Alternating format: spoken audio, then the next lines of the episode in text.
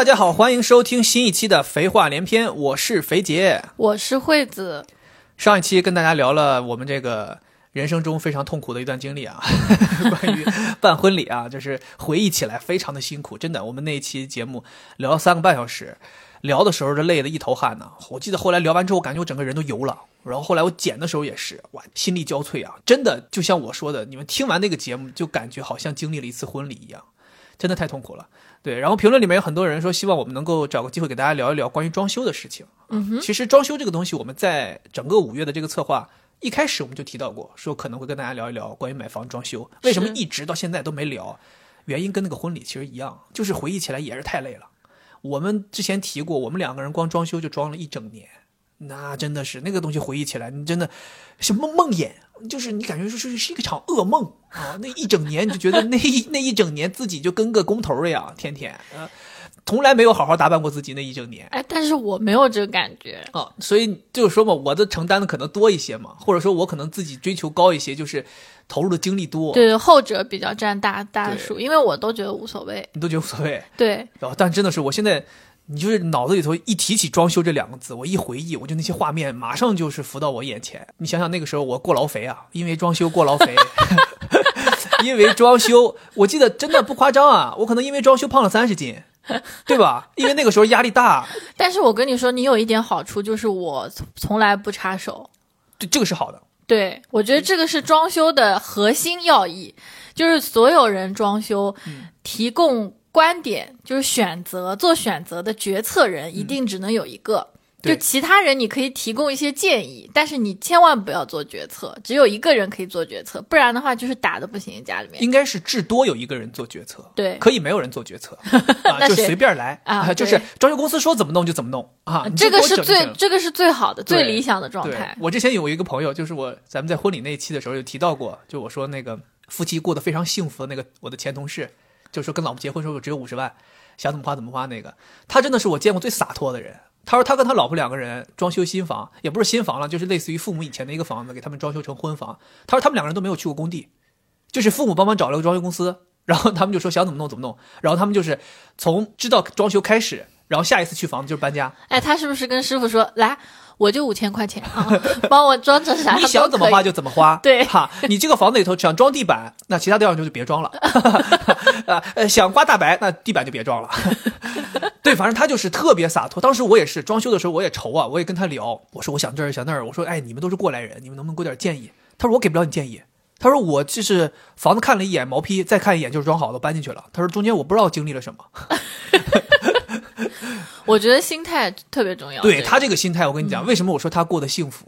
哎呀，人呐，有的时候就是就是无欲无求之后，你反而就过得幸福了。对这个你你能不能就是说得教育自己，我得教育自己。对对，所以为什么我说我装修辛苦，就是因为这个，就是你太多苛求的地方，对你太多追求完美的地方，但是这个世界不是按照你的就想法，或者说不是按照你的预想的方式去运作的，这中间一定所有的几乎就是吧，我觉得不夸张。我现在回头想一想，总结一下，整个装修环节基本上没有一个环节是按如我所愿 进行下去的。所以你说我这个人得有多难受？我一个完美主义者，所有东西都是七十分、八十分，但是你知道吗？就这些七十分、八十分，在装修师傅眼里，这都是百分之一百二了，你还想怎么样？我我说我说啊，这这东西我你能满意？装修师傅说：“我靠，我这都是给你精心弄的。”我说：“我说师傅啊，你们这水平也太差了吧？还是我自己来，要我自己来吧，你来把把那个腻子刀给我，我自己来。”对，就是这样。对，所以今天我们想说聊一聊装修，一方面给大家分享一些我们装修时候遇到的搞笑的事儿啊，一些有意思的经历啊，或者说一些回想起来觉得哭笑不得的事情。另一方面，就主要的希望给大家避避坑。嗯，对，因为我们装了一整年，而且我们两个人的情况比较特殊，就是双方父母都不在本地，都不在我们生活的这个城市。我们从买房到装修到装完到搬家，这中间父母没有插一点手。买房的时候，我爸妈过来看了一眼，把我们之前看好的一套给否决了。你爸妈那不是来帮忙，你爸妈那是来检查作业，就是来看一下合不合理，让零分对可不可以？对你爸妈就是最后告诉我们说不行，然后让我们重选。那你谈到装修，那你前面不能跳过的一个话题就是怎么去选房子嘛？对，选房子其实跟装修也一样，就是搞心态，然后你不可以追求完美。对，怎么说吧，磨刀不误砍柴工。就是你先把房子选好，其实在后期装修上面能帮你省很多事儿。嗯，当然，选房子这个东西就和装修不一样了。选房子这个东西就是要看你口袋到底有多深了。对这个它不是说像装修一样说这个丰俭由人，那个穷有穷的装法，贵有贵的装法，怎么装最后都是一个比较好看的东西。但房子这个事儿它不一样的，它 便宜的房子就是便宜的房子，贵的房子就是贵的房子，这个差距你一看就看出来了。对，就跟你去买车一样。我记得你哥之前说过，他那个当年买车，说是先看了什么大众途途什么途什么车，一个 SUV，我记不得了，是因为贵的车叫途锐嘛，它不是那个贵的途观，途观嘛啊，途观好像是看途观，开了之后发现还不错，这车也挺好啊，可以开试试驾。后来去开了 Q 五啊，是是是是途安那个途途途观什么玩意儿啊？这 Q 五还是 Q 五好啊？对，就是就就是类似这种感觉，就是你买房子也是这种，对吧？你去翠湖看一眼。对你回头你觉得上海还有其他房能住人吗？你不知道我们这属于桃浦翠湖吗？可别那个了。自从我们这边团购搞得特别丰富之后，大家就给自己这个小区太难听了，太难听了。这样子，嗯，算了算了算了。对，所以我们就先简单聊一聊，我们简单聊一聊关于选房子这个事儿。就是手里的钱，首先你是有数的嘛，那你接下来就是要看你要把这些钱花在什么地方。对选房子其实我刚才我们总结一下，无非就是那么几点，地段是一个很重要的因素。上海真的就是别说 A 区和 B 区了，真的就是马路这边和马路那边的价钱都是飞起。对吧？我们买这个房子不就是吗？往前再开五百米就是另一个价，地段很重要。然后第二个呢，就是小区的开发商，它就是说白了我所说的这个房子的硬件设施，它的基础设施，包括它的小区环境，包括它的物业管理，这又是另外一个。然后第三个就是面积和户型这些东西，关于房子的。对啊，所以就这三大类你就想嘛，你这三大类要是都完美，那就是翠湖。对吧？这三大类要都完美，那就是这市区里的豪豪宅了。对。然后如果说地段不好的话，基本上就是在外环以外的那种绿城、万科这种开发的。对，也有。对像那个七宝那边就有万科开发的楼盘，我记得之前咱们租房的时候我有去过。七宝都不算边了，还有现在七宝都不算远了。对呀、我记得当年我那个一五年的时候去七宝，我还心想这。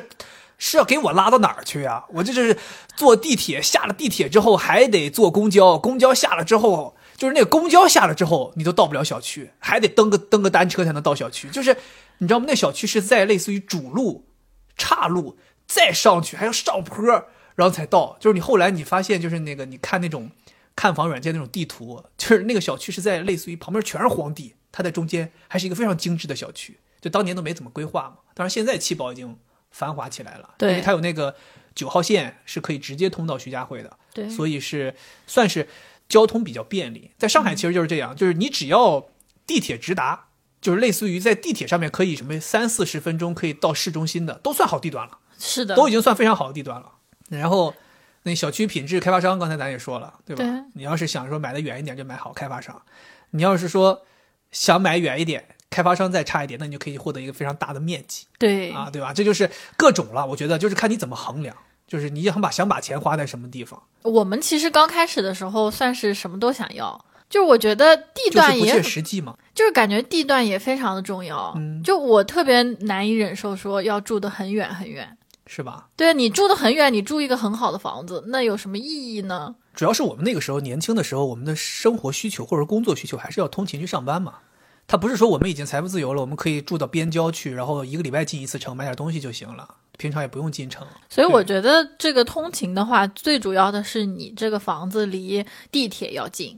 对我是比较建议，就是你这个通勤圈呢，点对点，门到门，就从你家门出到你进坐到办公室上班，就是办公楼这个门，门到门，我认为是一个小时是能接受的。对，所以我们当时在租房的时候，无论我在陆家嘴上班，惠子在那个呃赵家浜路上班，还是我们之前我在静安寺上班等等，我们不不管什么情况上班，我们始终保证我们住的地方到我们的办公室是一小时以内的。对。对我觉得这个是一个我总结下来，我觉得幸福度还 OK 的一个。但我觉得就是在地铁上时间还好，就是你从小区到地铁站一定要近。我的感受就是，像我们刚买我们这个房子的时候，当时还没有门口没有地铁，对，没有地铁，对每天都要坐小蹦蹦，就是摩的一样的电瓶车，然后给你送到那个地铁站。对，其实当时我们是有很多种途径可以到地铁站。那比如说骑说自行车对，骑自行车，呃，走路走路时间是最长的，走路从来没走过二十多分钟。走对我我走过，那个那个时候我觉得我自己脚程比较快，我心想说走路我锻炼身体，我健康。我那个时候心想说我每天要这么走，我不就从猪八戒瘦成孙悟空了吗？然后后来发现实在不行，早上起来要走二十多分钟，就有点不太那个。下班的时候也许可以下。班散散步还可以，对。然后还有人打车的，对吧？然后那其实最后发现，就是最快的这种接地气的 local 的出行方式，就是有这种地铁往返接送的电瓶车，就一次可以坐一个人。五块钱一次，对，五块钱一次给你送过去了，然后就是完全不讲交通规则，完全不等红绿灯，就各种抢，确实能早上起来帮你省出不少通勤时间。对，但是你会觉得很危险。然后我们这边地铁一开通之后，我就觉得幸福度一下子就增加了，是，现在就是从之前去地铁站要一点一点几一点几。公里，现在到地铁站可能就三百米。对，对，就是这个方便程度马上就提升了。嗯，对，然后就是我觉得小区的环境也特别重要。是吧？对，就是不管你是哪个开发商，就我们这小区开发商也就从来没听过，挺嗯挫的。但是它这个整个规划、绿化什么做的特别好，嗯，对吧？然后包括小区的这个外墙，看上去还挺高级的。然后跟那种市中心的那些老的小区相比的话，我们这个小区就是，嗯，环境让人舒适，嗯，而且就是呃，我们这个小区里面住的人不都比较年轻嘛，不像那些老小区都是老头老太太。然后之前我们不是来看房，那个对对对。大爷是怎么说的来着？你这个，你这个讲到了我们当时来看房。其实我们选这个小区也挺有故事的，就是我们现在住的这个小区，其实是我们两个人当年来看房看的第一套房，第一个小区。对就我们决定买房，找了中介，他带我们看的第一套房就在我们现在买的小区的另外一栋楼，另外一栋楼。当时那栋楼号称是楼王，对因为是呃阳台看上去是景观，又看的正好是这个小区的中心花园和这个小河有一条河嘛。当时那个房主是个大爷，当时我们一进到那个家里面，就是被那个大爷给我吓一跳。那大爷有一只眼睛是瞎的，就是那种不是那种咱说的那种失明，是那种受伤的，好像是被什么东西炸过了那种。然后后来我们聊的时候，大爷就是整个这个谈吐啊非常有气质。大爷说自己以前是个刑警。哦，很厉害的一个刑警，然后这个眼睛的伤是抓捕逃犯的时候被枪打的。哦，哇呀！当时我对这个大爷马上就是产生这种敬意啊，我说我给你就是一个 salute 啊，我 就就一个敬礼啊，我说阿 Sir，我说就 respect 我要跟你比组枪，就赌他们两个的命。然后后来这不是大爷就聊一聊之后，大爷就是介绍这个房子嘛。你想房主一般都是希望把自己的房子卖出去嘛，要跟你讲他房子好。大爷当时就提出一个观点，当时非常的让我们震惊，我们从来没有听过。啊大爷说没说我就想笑。大爷说：“你们现在住在哪儿啊？”我说：“我们现在住在那个，当时咱们住在那个管弄的附近，就是普陀区比较靠近内环那个边上一个老小区，是那种非常非常老旧的，可能就八几年的房子啊，然后里面都是老人。”他说：“你看你住那个小区，他说年轻人啊，买房千万不要住那种小区啊。他说你知道为什么吗？他说因为那里面住的都是老人，老人最可怕的是什么？老人他们吸你们年轻人的阳气呀、他说：“你知道吗？”他说：“你们可能没有意识。”他说：“老人吸阳气。”他说：“你看他们是不是每天起很早？是不是五六点钟就开始在楼下闹腾了？你们是不是就睡不着懒觉了？你们是不是睡眠就不好了？你们的阳气就被他吸走了。”他说：“为什么要买我们这样的小区？因为我们的小区住的都是年轻人，大家的作息时间都差不多，没有人影响你们的生活，没有人影响你们的起居，你们的阳气就会保留在身体里。”他说：“所以买房就得买这样的小区。”我靠！当时我就就醍醐灌顶啊！我就觉得，确实当时住那个小区的时候睡不好觉，就是老有那种邻居大妈什么早上起来就开始遛狗了，然后开始收拾家了。然后那个小区，你记不记得咱当时住那小区还有一些厨房是在走廊里的，开始叮当一顿做饭。哎呀，我说这个还是人民警察这个经验丰富啊，对吧？对，但是当时咱们也没买他那套房。因为是第一个看的房子，而且我们当时觉得地段太远了，而且没有地铁。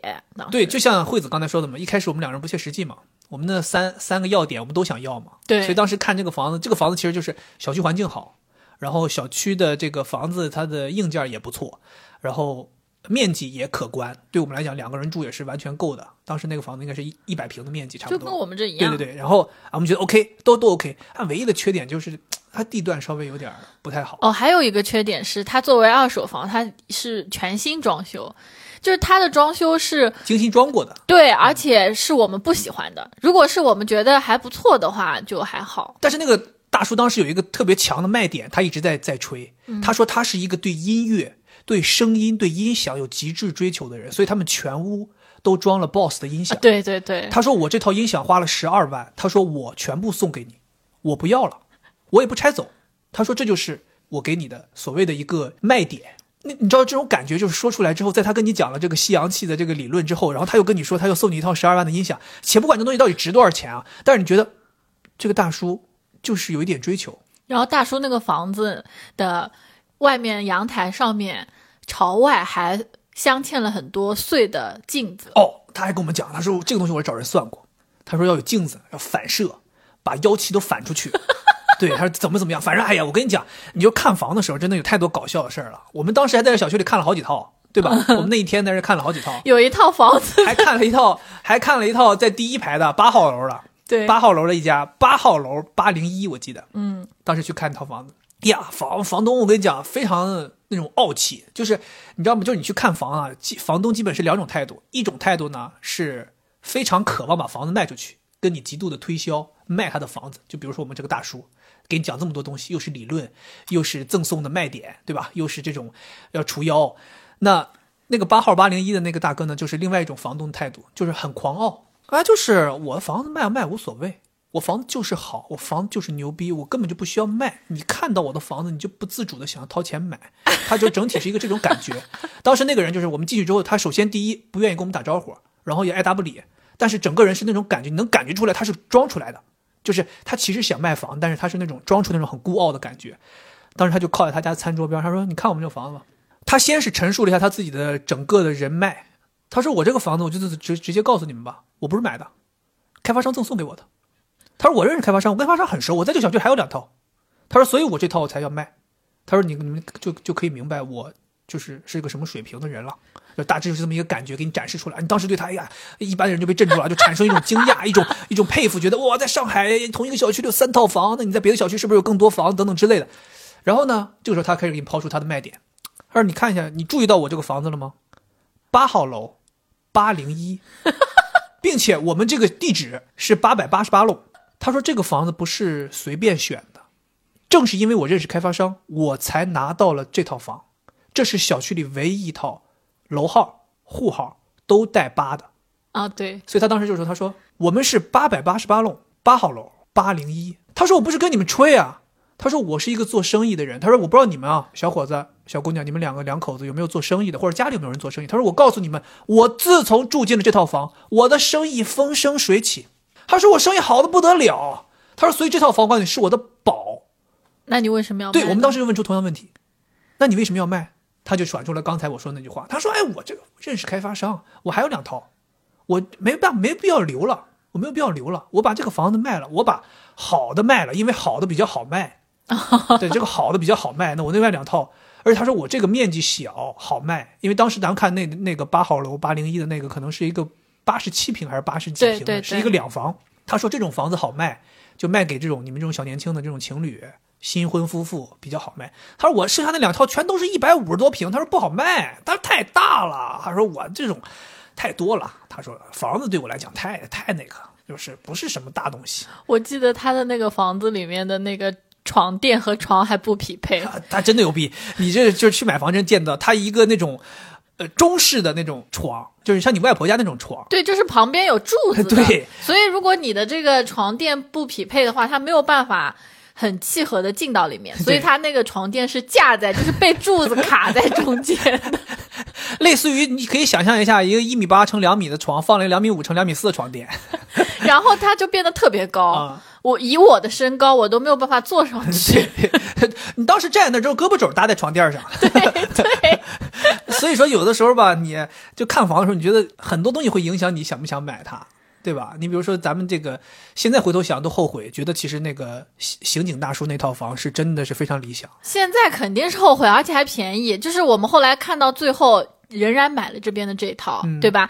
然后面积是一样的，呃本身景观没人家好。对楼栋位置就不如人家，然后人家还有装修，这套是套毛坯，然后人家是一个很好的楼层，我记得是十楼，对，我们这个还是个顶楼，结果还贵了三十多万。啊，是贵三十多万吗？对三十五万哦，那还好。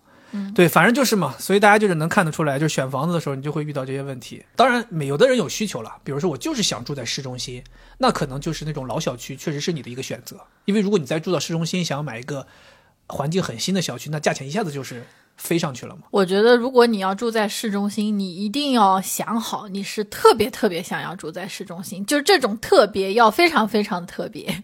就比如说零到十分，你啊至少到九分，因为如果你的预算是有限的话，你住到市中心，你势必只能住没有电梯的房子，而没有电梯的房子就是一个大忌。没有没有电梯房子，确实是我们一开始其实也考虑过买没有电梯的房子，因为现实很现实，就是电梯房和没有电梯的房子价钱也差的非常大。而且面积也会变多，一些，就是公摊面积。会少一点嘛，没有，嗯，就是楼梯房公摊面积会少很多，所以就是相当于可以花同样的钱，可以得到更多的东西嘛。所以当时我们有考虑过，我们想说，我们要么买个楼梯房，这样的话可以把钱省在更大的面积上，是对，然后同时我们只要别买一个太高的楼层，其实也没什么问题。我对于爬楼梯是没什么恐惧的，因为我从小我们家老房子就住在六楼楼梯房，但是惠子当时对爬楼梯还是有点恐惧的，而且她就是想的比较远嘛，她会想说以后万一要是有了孩子，你这个什么婴儿婴儿车，哇，，太吓人了。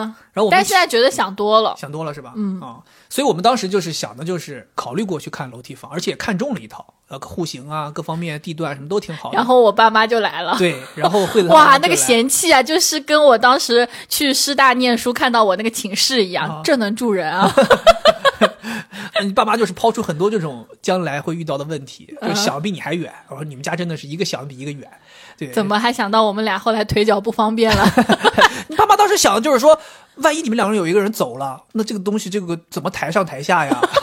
这个丧葬这个怎么抬上抬下呀？这不方便啊，孩子。对，反正就是我们就是被惠子爸妈给否了，就是说楼梯房就是不能考虑，就你们就别看了。不过这个也挺好，这个也给大家一个经验，就是你们不如前期就把这个事儿先定了，具体要不要买楼梯，能接受楼梯，那咱再看楼梯。如果不能接受，你前期就把这个东西彻底从你看房这个清单里拿掉，你就省了很多时间去专注的去看有电梯的房子。我刚才说后悔嘛，嗯就是因为就是你在有孩子之前，可能要过至少五年对吧？那你为什么要去我们现在已经是不止五年了，对，对，所以就是这但这种决心是很难下的，实话讲。但是我很佩服能够下这种决心的人。对就比如说在装修方面，嗯我就有一个特别佩服的人，嗯也是我以前的一个同事，是，他是一个设计师出身。这有讲到一个故事，他真的特别厉害，就是这个也是在装修方面可以呃分享给大家。太屌了！太屌了，他你必须要有这种魄力，对必须有这种魄力。我给你们讲一下他怎么破的啊。他当年买第一套房，跟他这老婆两个人，就只有两个人住。然后他的职业是设计师，然后他老婆的工作就更厉害，他老婆是一个东西叫色彩设计师，这是我认识他我才知道有这么一个行业。他老婆在巴斯福工作，巴斯福大家知道啊，德国国企，那是非常。哎，别提了，讲到这个就是可能我们到时候找一期哪期节目讲一讲我们身边认识的有牛逼工作的人，他那个工作就是太牛逼了，要讲就讲远了。反正就是他在巴斯福做色彩设计师，你可以理解为他们的主要工作就是帮很多牛逼的企业设计他们自己的品牌色啊，比如说他们帮劳斯莱斯设计车漆啊，帮这些知名的车厂设计一些独一无二的车漆啊，做这种事情。他们两个人当时买了第一套房，在呃杨浦浦，在杨浦，然后应该是就是沿着河吧，我记得好像是，咱还去过他那小区看过房。对，因为我知道他住那个小区，然后我也喜欢他的家的户型，所以我说我们就去他那个小区看看房。去看了之后，户型如果不按他那么改，确实那个房子没法住人，就必须得按他那么改。他怎么做的呢？他当时就是考虑，我们就只有两个人住，短期内没有要孩子的想法。他们甚至就是有点那种，当时就还觉得有点丁克的想法，就没想要，压根儿没想要孩子。他们买的房子是一套七十多平米的两居室，本来是一个两房一厅。他就说：“他说我们根本就不需要两房，为什么要两房？双方父母全部都是上海本地人。他就是说，他说我就是要一房一厅就行。七十平米的房子，他直接全部砸掉，变成一个一房一厅，并且这个一厅还是厨房和客厅通的。所以他那个房子被他打完之后，特别通透。然后再加上他和他老婆两个人在日本生活了很多年，所以他们那个房子装的就是你看上去特别像一个日本的家，整个感觉拿捏的特别到位。他那个时候甚至跟我讲了一个什么小窍门，他跟我说，他说，你知道吗？家里面背光的墙壁如果你要刷白漆啊，背光的墙壁，稍微让设计师给你添加一点点粉色，他说家里面就会暖很多。哇，所有的墙就是颜色会比较统一。他当时给我讲这么一个，当然虽然我没执行啊，但因为咱咱不好拿捏嘛，他就是完全是自己拿捏的，对，还就很厉害。我觉得他当时那个魄力就是七十平米变成了一个一房一厅。可能有的人觉得七十平米变一房一厅有什么夸张七十的吗？八平，其实我告诉你们啊，在上海这个这个地方，我也是来了南方才知道的。以前我在大连，我们北方啊，真的就是一百平米，也，可能就是一个两房，就这样的差不多了，没有说这种这么紧凑的户型。但是在上海，我跟你讲，一百平米做三房，做三房两厅都是太常见的了。对，所以他那个多少，将近七十八平米，按理讲在上海怎么都能给你做出个两房两厅。对，对，但是他就是很有魄力，搞成了一个一房一厅，所以他那个时候就过得非常舒服。这种魄力，我觉得大家是如果真的是明确了自己的需求，我觉得是可以做的，真的是能提升幸福感。它不是说提升一点点，它是能提升特别多还有一个是在介于买房和装修之间的，啊。就是我们也会去考虑这个房子的户型。户型对，但户型呢，它有一个硬的指标，但是也可以通过装修、敲墙啊什么之类的来改变。对，但正常来讲的话，特别是在南方，还是要选择南北通透的房子。对我我是来了南方买房之后才知道，就是大家喜欢这个南北通嘛，因为我在北方嘛，北方是不太讲究这种通透的。我觉得北方确实不需要，因因为没办法通干，而且你通了的话，冬天冻死你，你知道吧？冬天冻死你。我我跟你讲，你可能没印象，我们家以前那个老房子，某种意义上算是南北通，对夸张到什么程度？夏天如果我们南北都打开窗户，就是家里面就是就是吹的吹的东西放不到桌子上，就吹走了。就是那个窗帘挂窗外，然后那个桌子上放的东西全都给你吹掉地上，就是风太猛了。我们那个又是在六楼，非常大的风，所以小的时候我就我就是有一个印象，就是千万不要让家里面南北可以通风的。哦怪不得你那么讨厌开窗，对，有可能吧，有可能是因为这个小的肯定就是这个。原因呀。对，呃，这里有一个经验可以分享给你，就是如果你已经看中了你自己要买的这套房子，比如说你自己心里头已经保底了，比如说，哎呀，这套房子真不错，我就准备买这套了，我想在这套方面上装修，我连我装修的这个计划我都想好了。哎，在这个时候别着急，在这个小区里面再找中介帮你多看几套房。对，这个很有用。这个很有用。为什么呢？就是你多看几套跟你同样面积、同样户型的房子，不是为了再选更好的，而是为了去借鉴一下他们怎么来修改这个户型的。因为有的时候你自己的思维可能会局限，比如说我就是喜欢这个审美，我就认准了，我就要这么搞。但是其实当你发现一个别人的好的案例之后，你会哎一下子给你一个灵感。对对我们当时就是看到有一家就给我们非常大的借鉴，对，我们基本就按他们那个弄的。对我们基本结构就是按他们那么弄的。对对，当时那家人也是巧了，他们家好像那个也有老公还是老婆，有一个人是设计师，然后他们进到他们家里之后，发现本来这是个三房嘛，相当于有三个门嘛。进到他们家之后，发现他们家客厅整个是通的，从南阳台一直到最北边这个小房间全都是通的。哎，我说你们家这个是户型不一样吗？他说不是，他说我们就把这面北边这个房间的墙全部都砸掉了。他说因为我老公需要一个书房，所以我们就把这个房间改成书房，他在里面工作。我说那你们这样的话，这个中间是通过什么来就隔音呢？包括这个怎么弄？他说我们做了一个移门，然后他们那个移门是一个折叠门，对，折叠门就是可以 N 折，就是可以都折完之后就收纳到非常非常小，在墙里面就收纳进去，收纳到那个墙边了，也看不出来，好像在一个柜子后面挡着。哎，我说你们这个确实很好，就让整个这个地方变得特别通透。对，本来很紧闭，而且那个小房间又很小很小。对，然后当时这个就是给了我一个灵感，就是所以我们家也是把那面墙砸掉了。然后我们因为那个房间基本上就是储物，然后所以我们也不存在说需要什么隔音什么的，所以我就又选了一个比移门更省空间的解决方案，就是我用窗帘把它隔起来。我定了一个比较好看的一个窗帘，然后把它就是阻隔了一下，简单的做一个区域的分割。对，这样的话你的整个房间就通透起来了，光线呀，还是风啊，还是这个所谓的视觉上的效果都好起来了。对，其实这个东西就是讲心里话，不是我自己本意，而是你真的是通过看别人的方案去学到的。正常想不到啊，把就是一个房间破坏掉，对变成一个开放空间。可能只是咱们想不到吧？我觉得人家有有一些有设计经验的人，可能哎，这就简直是常规操作 之类的吧。对，不过我觉得装修的时候，就是这种做这种大的改动还是很爽的，就是你会感觉到有一种把空间打破，然后自己完全重新创造的感觉。对，对，包括我们的卫生间也是借鉴他们家的那个。哦，是吗？这个我倒没印象，我以为是我自己弄的。我没有记得我是有借鉴过别人。但是可能就是我们也想到了那个办法，因为他们家也是那样的，哦就是就是一个内外分开的嘛。哦，对，因为本身这个房子交付的时候，卫生间是一个就是一个方方正正的卫生间嘛，你的洗脸、洗澡都在里面，马桶都在里面。但是我当时是想要一个干湿分离，洗脸的人和洗澡的人大家都互不干扰嘛。怎么改？好像是有可能是借鉴了他们吧，因为我们家这个设计图是我自己画的，连那个渲染图我都是自己搞的。对，因为你找那个设计公司，他们很多东西未必做的有你自己更了解你自己想要这个房子变成什么样嘛。他们每一个环节都要加钱，渲染。我记得当时那个时候渲染一张设计图跟我要两千。他好像会赠送五张，然后你额外要渲染的话就要钱。对，然后反正就是当时觉得这钱花不值，然后我就自己搞了，自己学了学，自己搞，自己炫。所以嘛，就是整体就是讲说，大家可以在你自己装修之前，先借鉴一些小区同样户型的人，看看是怎么装修的。其实这个东西也很常见，好多人嘛，我妈当年装修我们家新房的时候也是，说要去邻居家看一看，说自己楼下邻居家看一看，就敲门说：“哎，你好，我们刚搬进来，买了新房，想看一看装修风格什么之类的。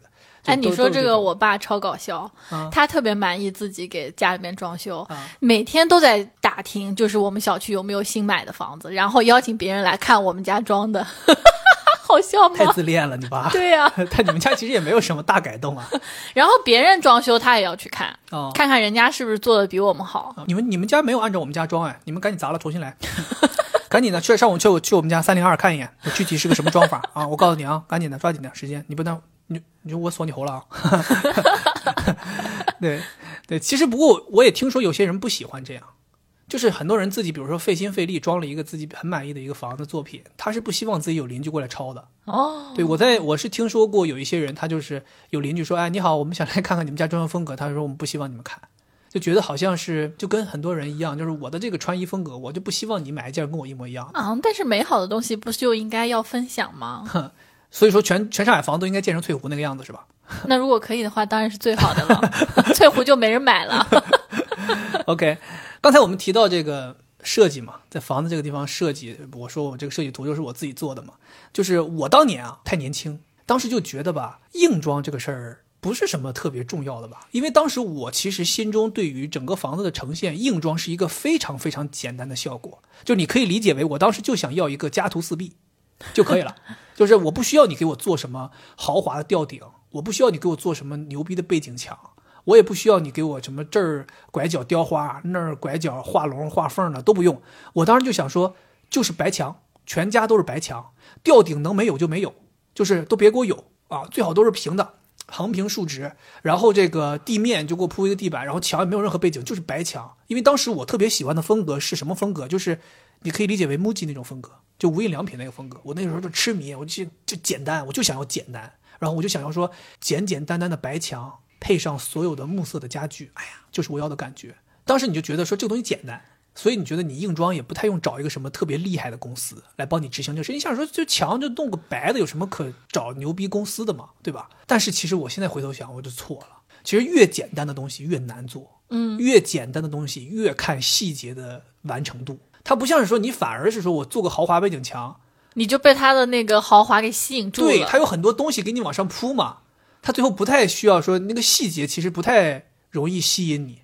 但你想，就是这一面干干净净的白墙，墙平不平整，刮的这个腻子是不是有没有刀痕，有没有光线照上去之后会有一些不平整的感觉，然后这个白墙白不白，边角直不直，这东西就全部都是细节了。就是全部都摊开来给你看了，最终完成的时候，所以这个是我现在特别后悔的地方。虽然我跟你说啊，网上有很多人，你去搜这种装修视频，有很多人跟你说，就是这种设计师啊，呃，其实你不太用说想要花大价钱去搞一个，因为真正牛逼的设计师，你花那几个钱，其实也买不到他什么好的设计稿。就是真的讲心里话，就是你想说咱们家这种一个普通的房子，你想说我花，有的人说花一两万块钱请一个设计师来帮你设计这个房子怎么弄。第一，你的面积没有可给人家发挥的空间，对你就一个一百平不到的房子，我怎么给你发挥？对啊，人家那种比如说好几层的，他还可以设计哎走廊，然后啊楼梯怎么弄，啊什么高台，我们这啊根本就没有。对，人家可以帮你设计一个什么爆大的半圆形客厅，设计一个什么中岛厨房，这都是人家可以发挥的。你这根本没有发挥，人家心想说你这你就这么大个地方，你这只能是卧室，你还想怎么样？你 你这设计成你卧室里摆衣柜都摆不下，你还想让我给你怎么设计？就这种感觉嘛。就是我觉得这个说的很对，就是你这当你这个房子没有什么发挥的空间的时候，其实你找再牛逼的设计师，收效也都甚微。所以为什么我当时说我自己弄了，就是因为我觉得我自己想要这个效果，我也满意，我那个时候的审美也能接受，我就自己弄了。但是我当时是给大家一个建议啊，或者说一个教训，就是设计师这块儿你可以不用花太多钱，但是硬装公司一定要舍得花钱。我所谓的硬装公司啊，不是说这个公司大小，其实主要核心希望找的是一帮好师傅。因为硬装这个东西啊，其实你无论是大公司还是小公司，他们最后都是外包给一些这种工程队嘛。但是我是当时找的这个公司实在是太小，是一个朋友介绍的朋友。对，其实这个这个也是我自己后悔的一个地方，就是凡事啊，我现在长那么大，开始有一些认知，就是凡事不要找朋友的朋友，或者说不要找朋友，尤其是这些需要花钱买服务的事儿，尽量不要找朋友。比如说朋友找过来，如果他做的不好，你都没办法维权，你都没办法跟人家撕破脸。咱不是说说大家都会杀熟啊，但是这种情况可能确实会有，就是他不会给你那么用心，因为你们不是一个等价的服务交换。有的时候，比如说朋友跟你说啊，那我这个朋友帮你打折了。对吧？你可能是便宜了一些，但是同样的，你在品质上面也获得了一些缺失。当时我就是后悔，就是找了一个朋友的朋友的装修队，然后他们呢太年轻，当时那个朋友的装修队太年轻。现在我回想，我理解其实就是一个初入装修行业的小孩儿，自己家里面有个装修队，然后他就捂了捂了，找了这么一帮人来帮你把这个房子装了。其实他们第一没有什么服务意识，第二是他们没有什么经验，有很多东西他们就是完全听我的，就我说我要 A，他们就给我做个 A。我说我要 B，他们就给我做个 B，然后我说我要个 D，他就给我做个 D，但他们没有提醒我，你中间缺了个 C，没有人提醒你，所以最后导致我们家这个房子可能装完之后是个 A B D E 什么东西，就中间缺了个 C，那这个 C 有可能就是一个非常核心的，对于房子也有将来住久了之后很大影响的一个环节。如果你找一个大公司非常有经验的一帮所谓的项目经理和师傅，他就会明确告诉你，A 完了要做 B，B 完了要做 C，C 完了要做 D，D 你想做可以做 D 加。但是你绝对不能做递减，比如说这种东西，他就会很明确的告诉你哪些东西是该做，哪些东西不该做。所以就是他们会有一套比较流程化的、很标准的这样一个装修的运营的一个过程。对，就是其实好的项目经理他是有的，项目经理会告诉你该到什么时期你该去选什么建材，你该到什么时期你该有什么家电该进，包括他会告诉你说是不是需要三方监理等等这些东西。我们当时都没有，我们当时就完全靠我们两个人。甚至说很多东西就是完全是我自己的追求，我就自己盯着，导致非常辛苦。那是不是因为之前说的什么半包、全包，就我们选的是半包，所以它就没有这种咱们当时的半包其实指的是材料自己买？对大部分的全包指的就是包工包料，工人也是他们出，做也是他们做，你买材料就从他们这儿买，所以这种他们的利润会比较大，他们会比较开心。因为其实讲心里话，人工你说能挣多少钱出去啊？人工挣不了多少钱，但是主要他们就是。那个捞钱的地方就是在建材这方面，他们捞钱。那我们当时就是希望说，一第一是我们想用东西比较好，他们有些东西买不到，那我们就只能自己去买。第二就是我们也不希望说多用他们的，万一怕他们的这个品质不好嘛。所以当时其实说白了是对他们的不信任，也是不信任。我们就选择了他们只负责包工，我们来弄料。我不知道是不是因为这个触及到了他们的利益点啊。所以，反正我觉得整体的服务下来，我是非常不满意的。其实就是感觉好像没有一个人是在你身边像助理一样提醒你。对，当时你想，我们那个时候才二十六七岁，然后那个项目经理就是所谓的对接我们这个我们这个朋友的朋友，比我们还小很多，小很多。就他可能刚参加工作，就接了这么一个活儿。所以，我现在回头想，就是想要告诫大家，就是宁可多花点钱，找一帮好师傅，这个是真的。就是设计，我觉得如果你的房子没有那么大发挥空间，可以没有必要找一个非常牛逼的设计师，花很多钱去买一个设计稿。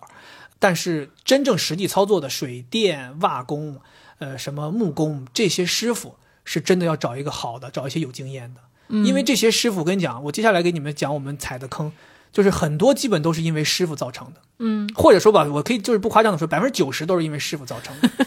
对。你比如说，举个例子，我们当时因为我们自己的这个追求比较高，我们当时想买很多这种非常新鲜的玩意儿，可以这么说吧，呃，我们用的这些东西可能跟我们买的这个房子价格都不符。那比如说，我们就是非要用汉斯格雅的花洒，当时和那个脸盆的那个也是，想要买维宝的这个所有的这个呃马桶啊，什么这个瓷的水盆啊，什么东西的，反正我们就是这些，呃，所谓的需要添置上去，不是这种硬材啊。就是这种需要添置上去的东西，我们都买的还挺贵的，买的还挺好的。但是呢，当时我们就出现一个问题，就是比如说举这个例子，汉斯格雅这个花洒，当时我们这个来给我们装水的水电这个师傅他就不会装，你知道吧？当时我就懵了，因为汉斯格雅可能有的人知道啊，这个汉斯格雅这个花洒，哎呀，说到汉斯格雅这花洒，我想多说两句。当时我为什么知道汉斯格雅这个花洒？装修的时候，我当时就是也上头，一听说要装修，我当时想说，哎呀，装修了，太开太开心了，又可以花钱了。具体都要花哪些钱呢？你第一想到就是这些。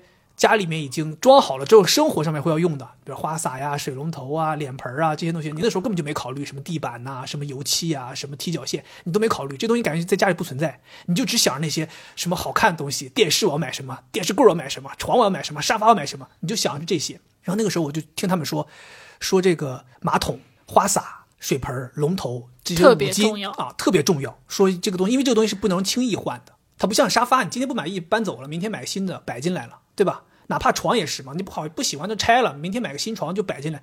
那花洒、马桶不太好换，对对，所以当时他们说这个而且坏了很讨厌。对你想花洒如果就是水出水很少，对或者就不好。对，所以当时他们就说这个东西很重要，你得先你得好好选，你得选贵的。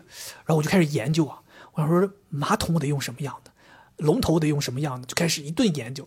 结果那个时候正巧了，我在陆家嘴上班，他们就是说，他们就是说说写字楼里面说陆家嘴厉害一个地方就是有很多五星级酒店，又是丽思卡尔顿，又是什么四季，又是这个那个的，然后说还有很多这种上海标杆式的写字楼，对吧？这个环球金融中心、世贸、上海中心，包括有很多国金这个国金、这个汇汇丰大厦什么之类的，说这些写字楼里用的都是高级的。然后我当时就是为了选马桶，我就所有写字楼都逛了一遍，是是是马桶去去人家厕所，因为当时我正好是在那个环球金融中心上班，环球金融中心他们是一个日本人建的楼嘛，所以它里面所有的马桶全部都是 TOTO。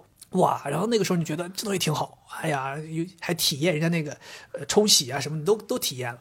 然后后来我又搬到另外一个写字楼，然后那个写字楼吧用的全部都是杜拉维特的马桶，那时候觉得哇，这个杜拉维特也不错。杜拉维特是那种非常简洁的、很小的一个椭圆形，然后上墙挂在墙上，非常简洁，看不到任何线，然后全部都是墙排的马桶，哇，又喜欢了。所以那个时候就是因为在陆家嘴上班，就体验了很多这种，包括五星级酒店。那个时候去五星酒店，咱们有有的时候住过，用过他们那个呃汉斯格雅的那个龙头，确实是不一样，确实是牛逼。对，然后你包括去网上找案例，也很多人也说，他们家之所以选这些品牌的东西，也是因为住了五星级酒店，觉得人家这个好，回头想想我自己能不能买。对，就因为这个，我们就买了这些东西。但其实我们装修那个年代，讲心里话，我加上我们找的这个装修队，他们其实没太接触过这种很高级的东西。那个汉斯格雅的那个花洒，它最核心的技术是它的一个阀芯，就是它的一个阀门的一个阀芯，是它的最核心的技术。那个阀芯当时我们家装呢是要装到墙里面的，是一个所有的管线全部走在墙里面隐藏式的。然后当时呢，我买这个花洒的时候，我就问那个销售，我说你们给我安排师傅装吗？他说我们不安排师傅装的。他说这个东西很简单，他说你就让你们自己水电师傅把它装进去就行了。他说基本大家都会。他说我们会发给你一个安装的视频，让师傅照着这个就可以装进去，非常简单。他说如果你要是说实在装不了，你想让我们给你找人，我们也是外边找一个师傅，是普通的水电师傅一样的照着视频给你装。他说没必要，他说你就让你自己师傅装就行。他说非常简单，怎么怎么样，给我讲了一下。我想说啊，我都听懂了，那是没这么多难，就回去来装。整个那个东西贵就贵在这个阀芯儿，然后咱那个师傅就是不会，关键是他不会还不要紧，他不愿意学，他就一直在吐槽，他就说你买这东西干嘛？这东西有什么用啊？这东西根本就，他说我装了这么多花洒都没有人有这个东西，你为啥要装这个东西？我也想说啊，我想说这东西跟你装前面那些有没有有啥关系啊？我现在作为客户，我让你装这个东西，你就好好学就完了嘛，你吐什么槽嘛？你在这抱怨什么嘛？他就抱怨，他说哎呀，他太难了，然后视频他也没耐心看，后来实在实在是你犟不过他，最后就是我自己学，教一步一步教他，他就负责帮我操作一下，弄进去，你知道吧？就这种让你很糟心。甚至他在装的时候还跟我说：“他说你东西多少钱买的？”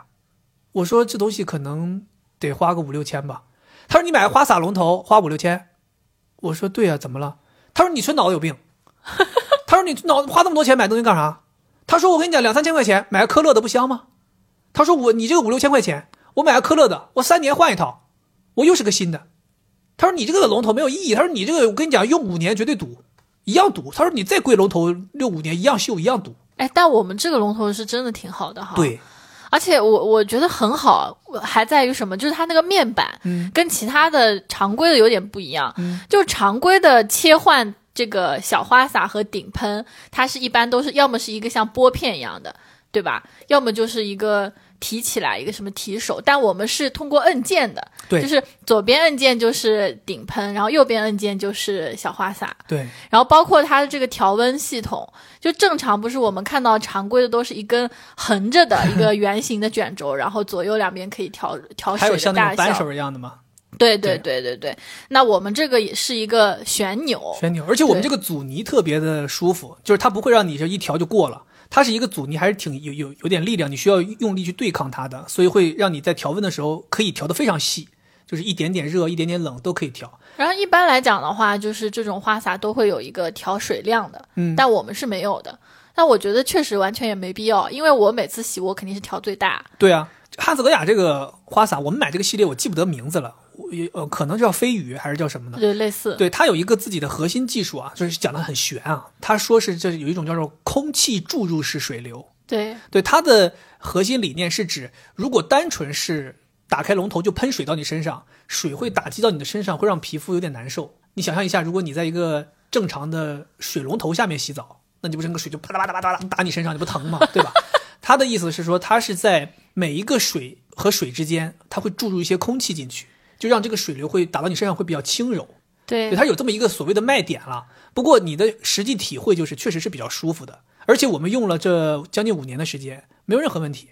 对是，包括水流啊，包括什么所谓的，肯定会有一些常规的这种所谓的水垢嘛，但是都没有影响到我们的使用。对，而且，呃，整体用下来的时候，就像你刚才说那些按键的切换呐、包括我们手持花洒也是按键切换不同的水的喷射的方式，就就你觉得又方便又好，根本就没有那个师傅说的什么啊智商税啊什么之类的。对，还有就是我们那个洗手间的这个盆盆上的这个龙头。龙头啊。也是汉斯格雅的，我觉得也很好。也买了个按键的，对，它也是个按键，而且它也没有那个调节水流。对，那我觉得好像也完全不需要调节水流。然后摁一下直接就开始出水，很好。水流是刚刚好的，正好就是无论是它喷射的位置还是它的量，都是可以满足你日常的需求的，对你不太用说去调节。对，然后这个龙头更能感受到它那个注入空气，就你能看到那个水出来是白色的一条，然后很舒服的感觉。对，呃，不过怎么说吧，我觉得汉斯格雅这个东西有它的好处，但是它价钱确实也是比较贵。不过我是觉得是值得的。但我们这个小龙头好像才一千多块钱，当时它报价是两千多，但最后买下来才一千多块钱。但我们当时其实是赶上巧了，就前一段时间，因为我的北京的朋友也在装修嘛，然后我有跟他在聊建材的事儿，就是我们当时正好是我们租房子那个地儿，就是我所谓的管弄那个地儿，有一个旁边有一个上海的老牌的建材市场，对，它正好要倒闭，对它正好要拆掉不干了。然后我们当时去的时候，里面还有这些，就是它该卖的这些好牌子还都在卖，所以当时我们是正好是在那个地方，就货比三家之后，他以一个比较低的价钱，他在清理一些货，哦，然后我们就买到了，就还挺好的。嗯，就所以当时属于是因为这个原因，我们打了一个比较大的折扣，买到了这一批汉斯格雅的这些都所有的东西，对，然后就是维宝的这个脸盆和维宝的马桶也啊非常好。是吗？对，就维宝的这个脸盆，我觉得它就是嗯弧度让人看着特别舒适。我觉得吧，维宝的这个东西，其实，哎，讲讲也挺有意思的。当年刚知道维宝的时候，是知道他们是做马桶的，做卫生间陶瓷用品的。后来有一段时间，等我们买完这个马桶之后，有一天我们去久光逛街，发现有一个牌子就是叫维宝，跟我们这个马桶一模一样在卖餐具。当时我都惊了，我想说，开玩笑吗？这个牌子啊一边做马桶一边做餐具，这些东西是可以共用的吗？后来才知道，就它其实就是一个老牌的瓷器制造商，就一切跟瓷有关的东西它都做。所以盘子这东西也是它的一个箭头产品，非常华丽的。马桶什么这东西也是它的这个箭头产品，也挺厉害的。你说你满意，其实我是有点后悔的。啊？就是维宝这个马桶，我是有点后悔的。为什么？我我可以给你们讲一下，就可以避一个这个坑了。就维宝的马桶啊，首先我要说的是，它的瓷真的非常好，它的瓷真的非常好。你们可以去对比一些其他的一些这个马桶的品牌，用几年之后都会出现所谓的这个釉面会出现一些损伤。当你的釉面一旦出现损伤的时候，就会清洗不干净。无论是一些污渍啊，还是咱们所说的一些粪便啊，或者说你丢进去的一些染色的东西，会导致你这个马桶越来越显旧。但是维宝的它的这个瓷的釉面是非常厉害的，它基本不太存在损伤的情况。至少我们现在用了五年了，没有出现损伤的情况。对，但是它的缺点就是，我们买的是维宝那个一款电动马桶，就它是一体式的，就是它的那个电动马桶盖也是它匹配的。有很多人可能在一些装修案例里面看到过，有一些人买了这个马桶之后还会炫一下子，说什么啊好看，确实好看。它关上之后确实好看，我也当时是因为这个颜值买的。但是讲心里话，做电动马桶你只能服日本人，其他厂商的电动马桶，反正维保这个我用下来是不太满意的。对，讲心里话，我们这五年你自己盘一盘，咱用过几次它那个电动功能？现在不用了，早现在它那个盖儿连自己开都开不起来了，就很像是那种阳痿了，你知道吗？就你摁了开之后，他抬头抬到一半，呃，又下来了，真的就是他起不来，他没劲儿。我当时想说，我天哪，大哥，就我还没阳痿呢，你这马桶怎么先阳痿了？就这种感觉，你知道吗？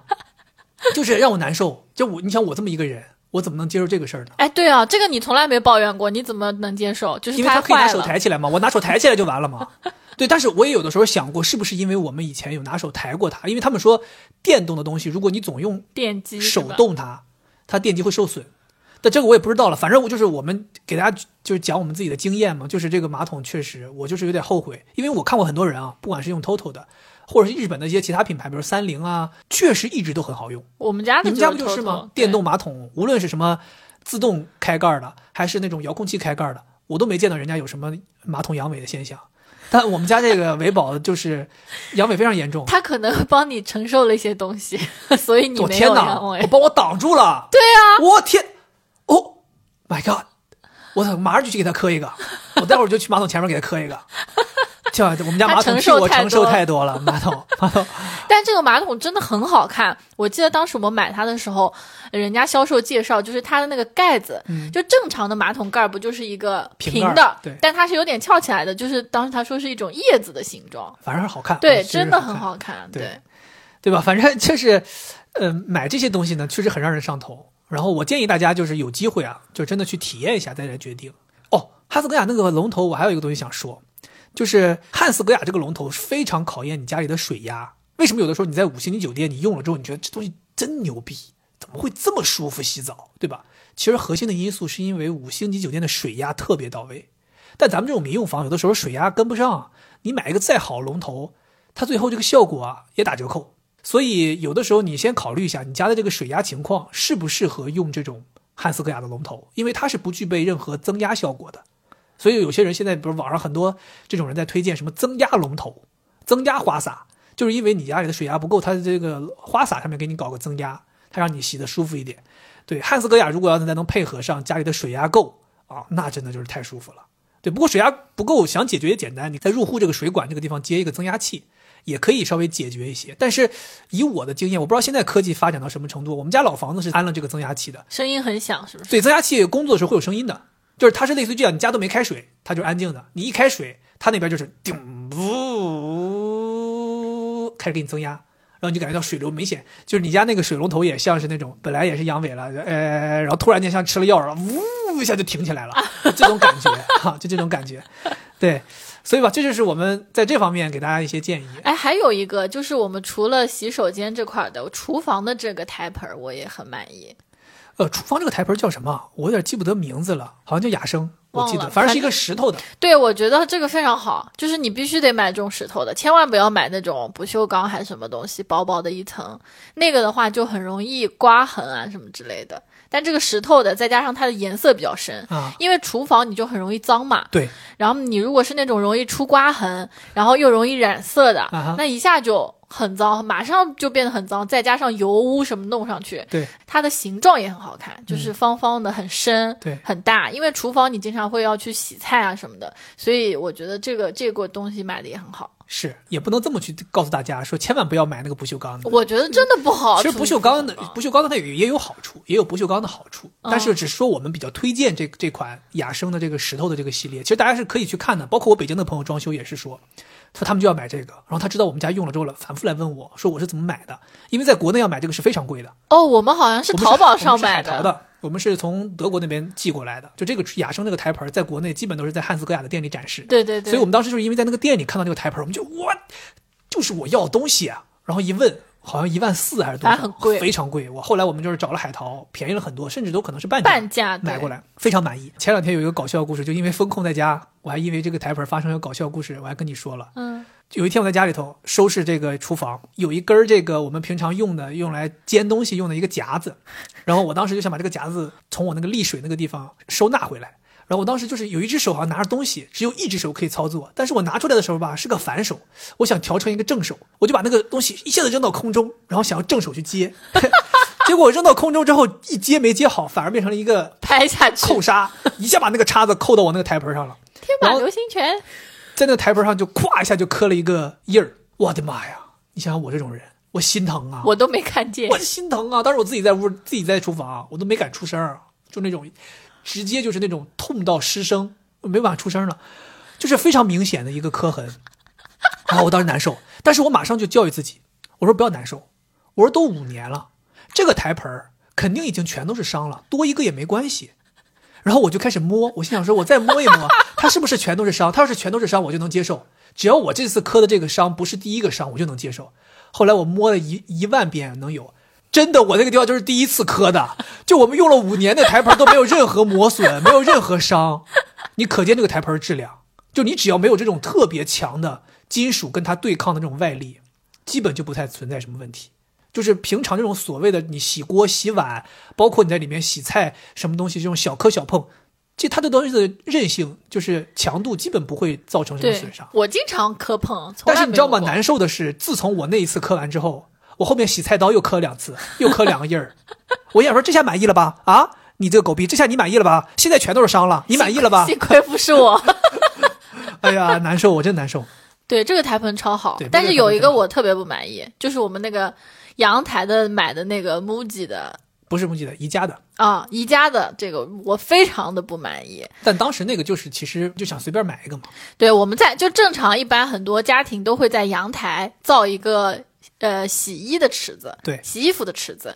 然后我们当时呢又觉得自己并不会洗衣，洗衣，然后再加上又要去制造它，就什么就很贵嘛。因为我们其实，在很多地方花了比较多的钱，所以我们就打算去宜家买了一个它的厨房用的一个综合的台面，对。对吧？相当于有一个盆儿，然后旁边有一点小小的平面，就这样其实。当时其实核心的原因还是因为师傅帮你打出来的这一套，就是常规，你看到上海他们就是习惯用的难看难看。然后我当时就想要一个全金属色的，你知哦道吧？我其实对对自己是有一个追求，想要一个全金属色，但是没有人能做这个事儿，就没有人能帮你做这个，所以我当时只能去买个成品。然后我又碰巧在宜家看到有这么一个厨房用的，是刚好的，而且它底下那个空间是正好可以把咱们的洗衣机放进去，是那我觉得这挺完美啊，所以我就买了这个。对对，但是这个就是回到你刚才说的，不锈钢就是确实容易显旧，一是划痕，二是水渍特别容易看得出来。是啊，对，就而且而且你看出来之后你都清洗不了，就那个水渍在上面出现了，你很难把它彻底清洗干净。是，而且最重要的是，不管我们洗手间的这个台盆、厨房的这个台面，然后包括你这个洗洗衣的台面，你的这个高度其实都是不同的。对，你那个洗手间的台面可能是最高的，因为你刷牙什么的，如果它特别矮的话，你低头啊什么就很难受。嗯，然后其次呢，就是这个厨房的这个台面，你也要根据自己家里面主要使用厨房的这个人的身高来定。对，因为你如果长期操作切东西、洗碗，它这个高度不适合，会非常的累。累腰对，然后然后这个洗衣服的这个盆应该是最矮的。啊，对，因为你要使劲的搓搓它，嗯那你肯定要自己身体的重量压上去嘛。但我们的这个呢，它是一个宜家用在厨房的，所以它首先这个盆很小很小，对因为洗衣它肯定要盆很大，对，然后另外它这个盆很高，所以就根本就没有办法使用，所以我们现在不会使用那个脸盆，基本上不使用，对吧？但是我们就算不使用那个脸盆，我们也没有在家里洗衣啊，所以也你讲这个也没什么意义。那很多人都是洗对的，对对对对对所以我们就是推荐给大家的意思就是，如果你真的会在阳台手洗衣服，你确实就要考虑阳台的这个盆儿要稍微的矮一点儿。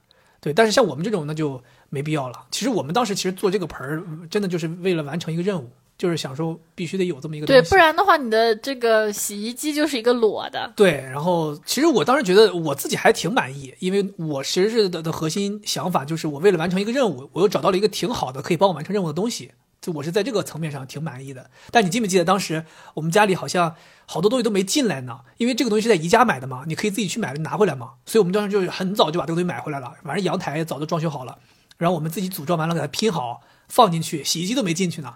然后你当时还特别开心，拍个照片发给你爸妈拍。个照片发我爸妈，你说看我们家里的第一件东西已经按组装好了。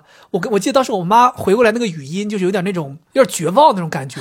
我我妈说：“孩子，家里怎么就装成这样了？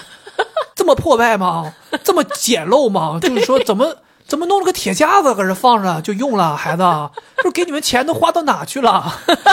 就我当时还还有点不高兴，我说你发给他干嘛？我说我妈还挺有追求的这个东西，你发给他，你这不找骂吗？我说你又发给他，又没给他解释清楚我们是为什么买这么一个东西，他以为这是你们家很重要的一个东西，就其实这个东西就是我们不太重要一个东西。嗯，后来还费了好长时间给我妈解释，然后我妈就是还特意叮嘱说不要再买这种东西了，就是要买好一点的，不要去买这种东西丢人，就是他就觉得特别不好。买东西就是这样，个人的追求，然后再平衡一下你家里的风格。其实我们买这个台子就是很明显的，就是我们把钱花在刀刃上了嘛。我们这个地方没什么用，所以我们就买了一个简单的。其实，在宜家我们在装修的时候，在宜家买过两样、三样东西，这样我们留下了，然后还有一个镜柜我们留下了，然后还买一样东西退了。就这个也是一个可以分享给大家，就是有的时候你家里装完之后，你以为你在宜家的那些照片里看到好像适合你家的东西，其实买回来是不行的。对，我们当时就是买回来一个鞋柜儿，当时其实就是因为看了宜家那个图片，我觉得这个鞋柜儿太漂亮了，太符合极简的概念了。就是最后就是封起来，就是拉上之后你是方方正正，连个门边把手都没有，特别干净。我觉得这个东西就是我想要的。但是没想到的就是买回来组装好，发现跟我们家风格一点都不搭。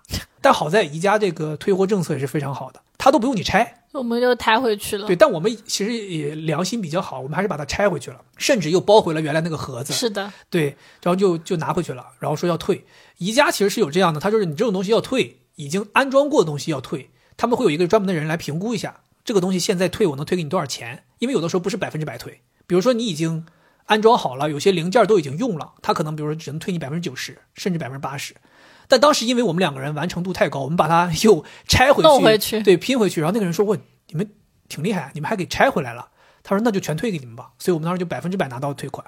对我是觉得这个就真的是一个特别特别重要的经验。嗯，就是如果你比如说你钱不够啊，或者怎么样，你一定要前期都规划好。对。然后你的家具，比如说你其他都买的挺好的，唯独有一样东西去宜家买了，嗯，绝对就是一个坑。绝对就是一个坑。对，因为如果你全部都是用宜家的东西，那它就是非常和谐的。对，但是我们其他的东西呢，都是用的实木的，嗯唯独这个鞋柜呢，它就它肯定不是实木的，对吧？就你可以理解为我们其他的家具都是上万的，但宜家这个家这个鞋柜六百块，对。然后我们当时在宜家那儿看的时候，觉得特别好。所以宜家骗人的地方就是在这儿，就它整个环境都给你布置的是非常契合这件家具的。对但你家不是宜家，对，然后我们拿进来之后，马上就就是他放到那儿，我们两个人就不说话了，就是互相内心都 都是觉得这绝对不行。当时放那儿不说话，不是因为在那儿查退款政策吗？嗯，那怎么退啊？那还要拆吗？需要拆吗？其实很很明显的，我觉得家具啊，你要和谐，最重要的就是也不一定是完全是颜色，但是你的这个那个叫什么 texture，就是那个表面的那个材质。哦，一定要相似，就你看，我们是实木的，对吧？有很多颜色，有浅的，有深的，但是它都是有木纹、木木的纹理的。对，然后同时呢，你还不能用那种贴的那种木皮打印出来的木皮，它还是没有那种凹凸感，一看就是假的。然后宜家我们当时买的那个，它就是一个白色的，白板儿对，白板，它也没有任何纹路。然后上来之后就，直接给就是一超级拉胯大霹雳啊。然后包括我们家我爸妈他们也是吃过这个亏。就当时我爸装修，他完全不会讲价什么的，然后什么好他就买什么。买到后面，我妈就生气了，她就出马了。到最后只剩下这个餐桌、客厅的茶几和电视柜，一般不都是一套一起去买到到一个店里嘛？然后我妈就说这次绝对不让你去买了，啊要我去买。啊然后我妈买来就极度拉胯，然后就我们家 我们家就是能看出来这个。客厅的茶几、电视柜和餐桌，就是跟整个家庭的其他的这个哦氛围很不 很不一致。对对对，你这个也是一个经验，就是有的时候有一个人他对于整体装修的风格是有把控的，所以他在选家具的时候会考虑到这些事情。但这个时候突然有另外一个人按照他的审美单独买了一个东西，他不是审美，他主要就是他的价位，它它太啊他是觉。得你爸买太贵了。对呀、你爸确实，我记得你们家当时最让我整个 mind blowing 的一个东西，就是在电视柜上边摆了一个银色的一个像小小狮子一样的一个小摆件儿。后来你告诉我那东西值几千块钱，我当时都懵了。那是我们家唯一的一个就是装饰品。我爸就这个东西值几千块钱？我跟你说，我爸超好笑，他还说，嗯，等你们装修好了，这个东西送给你们，摆到你们家去。我真的是，你爸确实就是属于不太会讲价的一个人。对他完全不讲。对，但是我觉得你爸在有些东西，比如说他自己真正在意的东西上面，他还是会比较那，比如说他买车，他自己就知道讲价。对，对他们，他在装修房他就没没没讲价。买车他了解呀。对这也是一个有意思的事儿，就是如果是两口子装修，就像刚才开头惠子说的，要有一个人是主要负责，比如说这个人他审美过硬，然后他又懂一些东西，他又愿意做功课。你在说你吗？婚礼那个事儿，我承认是你在做功课，你在主要装修这个事儿是不是我在做功课？对，对我真的是，我跟你讲，为什么装修那段时间我累？我白天上班，我得翘班，偷偷的划水，在这里头做功课，搞这个装修的事儿，看案例。那个时候看案例都是在知乎上看，我的天呐，很多大神，哎呀，装的那个房子真的装的那个华丽啊，那个那个那个细致啊，那个看了之后让你喜欢呢。然后晚上之后，我要去房子里边来监督这个工人啊，检查这一天都然后。周末的话还要去建材市场。对，周末还要去建材市场，不是去建材市场选东西，就是来新房子接建材，就是干这些事儿，没有任何休息。真的太累了。对，在这儿又要有个东西可以分享给大家，也是一个踩坑的经历，就是看案例这件事儿。就像我说的，当时我们都在知乎上看案例嘛，现在可能有些人装修会跑到抖音上看案例，小红书看案例，对吧？平台都变了，看案例这件事儿，我跟你们讲，一定要谨慎。很多案例啊，以我当年的经验，基本都是摆拍，或者是说是刚装修好之后大家拍一通，非常完美。你看着你觉得我的妈呀，人家这个生活，人家家里怎么这样啊？你看那个房子啊，就是那种啊，装完之后沙发干干净净，茶几干干净净，屋里面没有摆任何东西，全部都是很空旷，空间很好。我告诉你们，很多那些东西都是没生活的，没有任何生活痕迹的照片。你为什么发现你自己装修之后，你发现，哎，为什么我这个房子按照他这个东西装完之后，我怎么就不是人家那个样子？首先，第一，户型并不是完全一模一样，效果出来可能完全不一样。第二，就是人家那个东西啥都没摆呢，就是空空的，但你家里面又是这个玩具，又是那个东西，又是这些生活用品拿进来一摆，这个风格就算是一模一样，他那个房间摆上生活用品，他也不是那个风格。对，就像我们婚礼，就是户外婚礼的现场拍出来很好看，人一坐上去就不行了。对呀、我们的嘉宾席空的时候，我们摆拍的时候多好看，对吧？甚至说，举个例子，我们如果要是两个人没有强打的精神，真的在那里头摆出那些表情和姿势，我们要是正常也不好看。对对，所以就是说，照片这个东西，或者说案例，当时给你分享的东西，大家不要过分的去迷恋和相信它。对真正到你手里面展示出来的就不是那个样了。我给你们举几个例子，当年我在知乎上面见到我最满意的一套装修案例，那个房子真的到现在为止我都认为哦，我也很喜欢。是我认为的神级装修。那个房子是什么情况啊？首先，它的风格跟我很像，跟我想要的风格很像，就是木吉的那种感觉，白墙，所有家具全部都是原木色。它最厉害，让我最服的两点，第一点是它的地面没有铺地板，也没有铺地砖，它是一个一体成型的地面。我当时以为那个地面是自流平，你知道吧？水泥自流平。我当年装修的时候特别迷恋几个东西，第一个东西是我特别迷恋水泥自流平，我就想给我家做一个自流平。后来为什么我妥协了不做了？是因为没有师傅能给你做。那个时候上海就没有哪个装修队可以帮你做自流平的。自流平是一个非常要技巧的事情，没有人能做。我第二个迷恋的东西就是清水混凝土。那个时候觉得哇，那时候刚看到日本很多案例做清水混凝土，我觉得这东西简直灰墙那种所谓的那种性冷淡风，我觉得真的我满意。但是根本国内就没有人能做清水。后来马桶给你弄一个性冷淡风 我那就不叫性冷淡风，那叫性无能风。那个清水混凝土，你后来仔细查一查才知道，那东西造价非常昂贵。即便是当年在日本，它的造价也是非常昂贵的。你一个普通小房子，你能花多少钱装这种？说白了，那个时候咱们算算，就是墙面铺瓷砖可能是一百多块钱一平米，然后你做这个什么墙纸可能是二三十一平米，然后你做这个涂料可能是十几块一平米。那个时候他们说，你如果要是做清水混凝土，可能是一千块一平米 做墙面。指数级别对，太夸张了，你根本就实现不了。但是我看那个案例呢，它是一体成型地面，然后我就去问那个就上传这个案例的这个人，我说你这个地面到底是什么？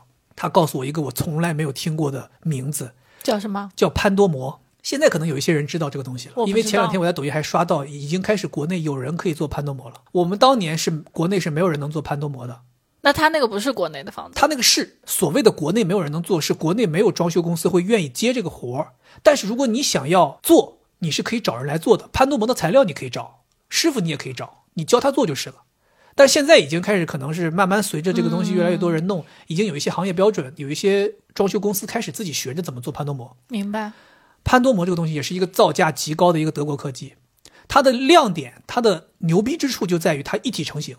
就你想象一下，你这个地面像是全家就铺了一块瓷砖的样子，或者说你可以理解为像是一个树脂环氧树脂给你铺好的一个样子，一体成型，没有缝隙，不像贴瓷砖还有这个缝儿，没有缝隙，脚感非常的舒服，能够兼容地暖，就相当于是一个非常完美的一个科技。我当时就说，我靠，潘多摩牛逼，我要做，我就开始查，查来查去没有人能做，真的没有人能做。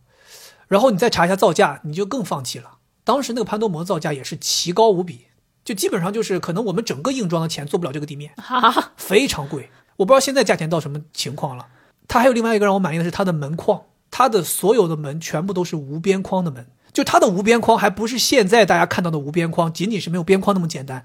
它的门做完的效果是你感觉它的门框和门框边上的墙中间有一条缝隙，就这个门框是悬空的。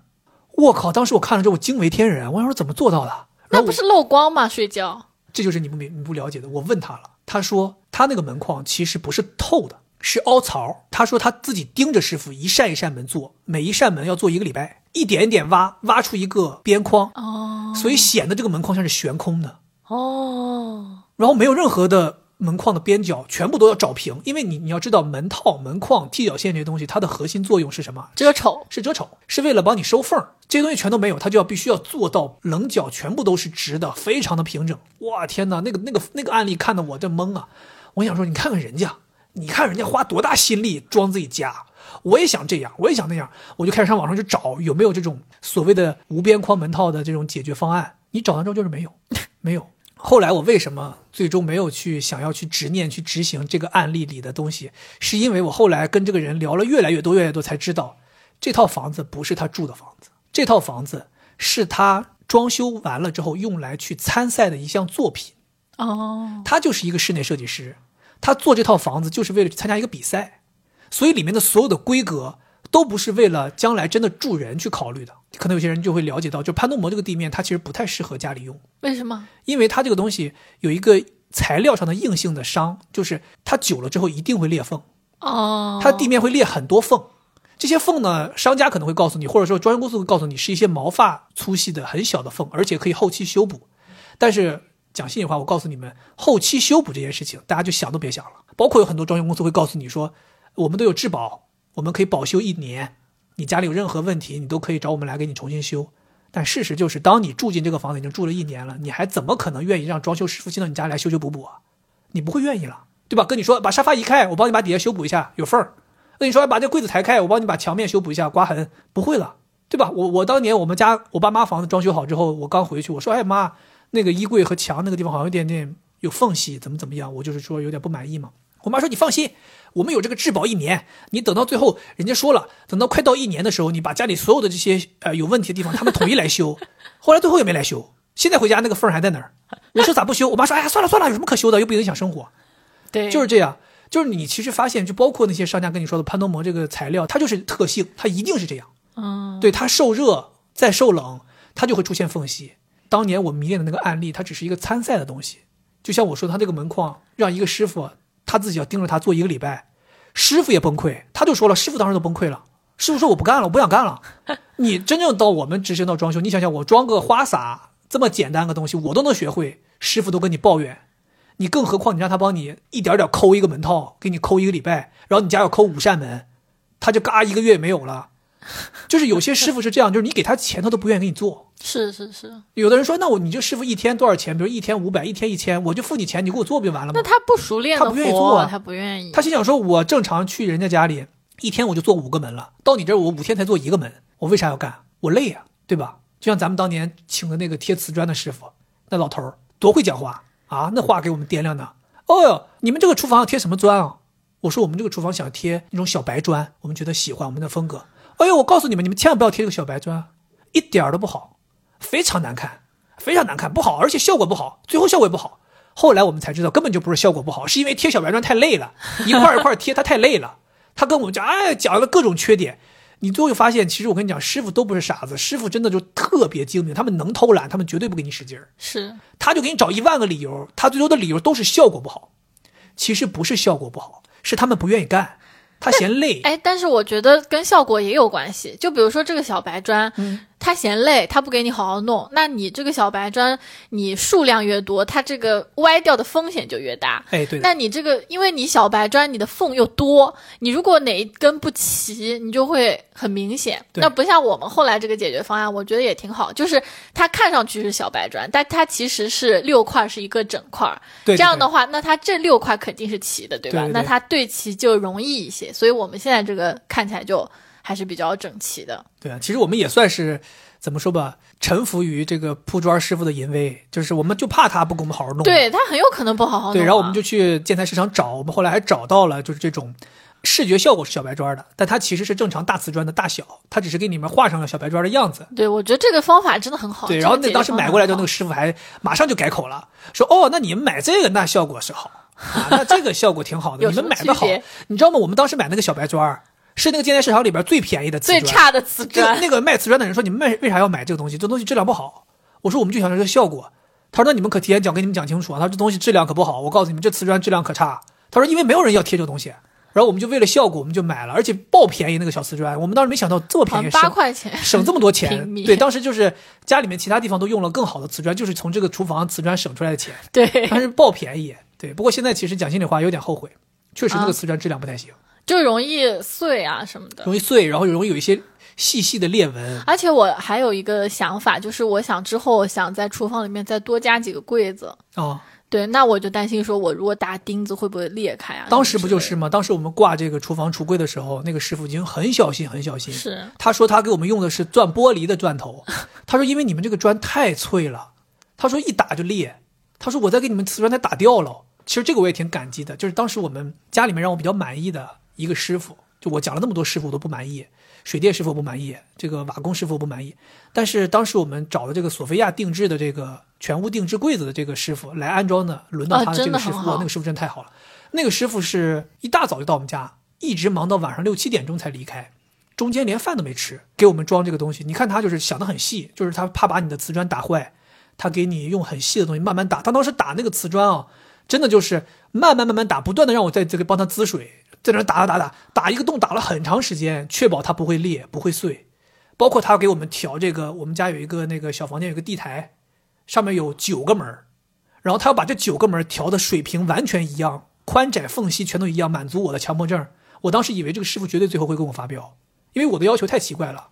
我说每一个门的边缘缝隙得是一样宽的，然后每一个高矮都得是一样，怎么怎么样其实。这也不要求也不高，我觉得这个还好。对，但是师傅就真的是帮我调，因为是他可能调完这边那边有问题，调完那边这边有问题很，麻烦。他就你想九个，就像走华容道一样，他在那儿一顿一顿弄。我记得光在这个地方上面就花了他很长时间，但他非常有耐心。对，包括我们这个厨房不是要把那个煤气管道从下面走嘛，也要挖一个洞啊什么的在板上，哦，对，对吧？他也很耐他都是手切的嘛就没有那种现成的工具可以直接挖个洞，他就拿个刀在那一点点给你切一个完全卡住你那个东西的弧形，然后他给你弄。包括我们那个台盆也是，他给我们底下也切了个凹的，对把那个台盆托起来。对这是我最满意的一个师傅吧。我觉得如果让我说的话，我就只有他，我是觉得挺满意的。对。那像这样的话，我觉得还可以提一点，就是如果你家里面要做一个工程，嗯，最好就是同一个类型的工程都全部都找一样的，比如说我们的这个衣柜，嗯，然后阳台的一个柜子，啊，然后厨房的柜子和这个洗手间下面那个柜子全部都是一家，还有我们那个榻榻米储储物间的那个柜子，对，对全部都是一家。对，就虽然说它可能做衣柜是叫一个牌子叫索菲亚，然后这个橱柜叫思米，但它其实是一个是一个一个公司。对对，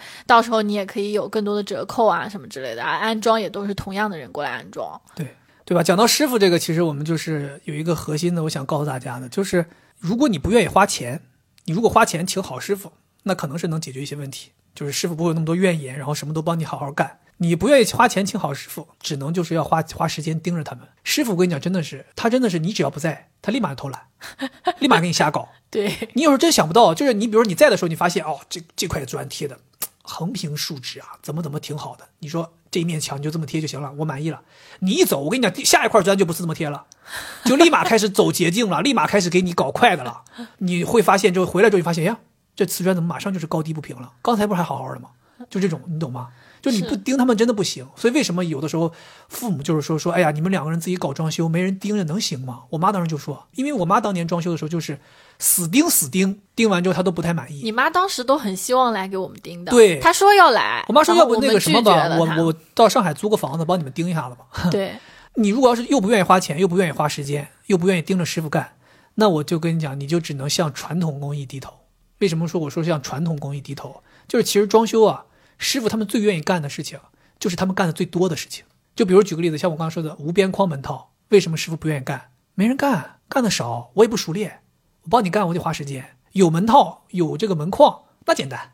那我这个墙面不用收缝了，我瓷砖也不用收缝了，我拿那个门套一盖，解决问题，他们就开心。我最后就是发现了我的师傅是这样的，然后又发现无边框的这种门框你很难找，那我就想办法，就是只能去低头，向传统工艺低头。包括我们家的这个什么门槛石，一开始我也不想要啊，我就想说我地板能不能直接通铺，然后跟地砖去直接接。师傅说不行，怎么可能啊？你地板怎么能跟地砖接接不上啊？你拿什么收缝啊？是接不上，其实是有有一些工艺，如果你做得好，你看你们家不就是吗？地板直接和大理石直接就接缝了，中间没有那个压条。你仔细想一想，你们家是这样的。呃，我们家确实没有，对，其实就是如果你的工艺真的铺得好，就是到那个位置都是平的，双方都是可以直接齐平水平的，哎，但是这个对于地板还有地面平不平？你，你的这个外面的这个大理石地面都有要求。对，瓷砖一般来讲都是不行的，嗯因为大理石它是一体的，就是它上面的这个平面和它竖着的这个竖面，它都是大理石的纹理。嗯但是瓷砖它表面是一个颜色，竖着这块薄薄的是另外一个颜色。反正讲心里话，就是真的是师傅如果能给你做得好的，他是不需要收边儿的，嗯，就是因为现在完全整齐。对，现在都流行一种叫做全屋通铺嘛，通铺地砖嘛，就是没有收边，连踢脚线都没有，就是你真的能做到就是收上。这当然这个东西非常见功底了。我在网上看到的案例都是房子房主他就是干装修，他自己给自己铺，对对，对才能干到这个水平。是是，是你指望装修师傅帮你卖出这种力，你给多少钱？对就你给钱他都不干这个事儿。就我觉得向传统工艺低头，这个我超级同意。对，因为现在有很多，就我们说匠人嘛，其实现在很多年轻人他能接受新鲜事物，但是他不愿意像老的这种工人一样去打磨自己的手工。对那老的工人呢，他又很难去接受这些新鲜事物，他们可能就在于老的那些工艺上面确实很强。对所以我们还不如说真的还是用老的这种工艺。对，你就干他最经验最丰富那个事儿嘛，他肯定不会给你干拉嘛，对对吧？呃，门这个事儿，我就其实觉得我最后想的解决方案还挺好的，就是既然不可能是没有门框，那我就找尽可能门框窄一点的，是是稍微，满足我一些需求。咱们家这个门我买的也特别满意，我也很满意。对，但我有点记不得这个门的牌子了。反正当时我记得走进那家店之后，我就被他那个店里面整体那种日式的风格一下子就给我打动了。它就是个日本牌子，是一个纯日本进口的牌子。我们当时考量了一番之后，它的所有的材料什么的，哎，我觉得都非常满意，包括它的。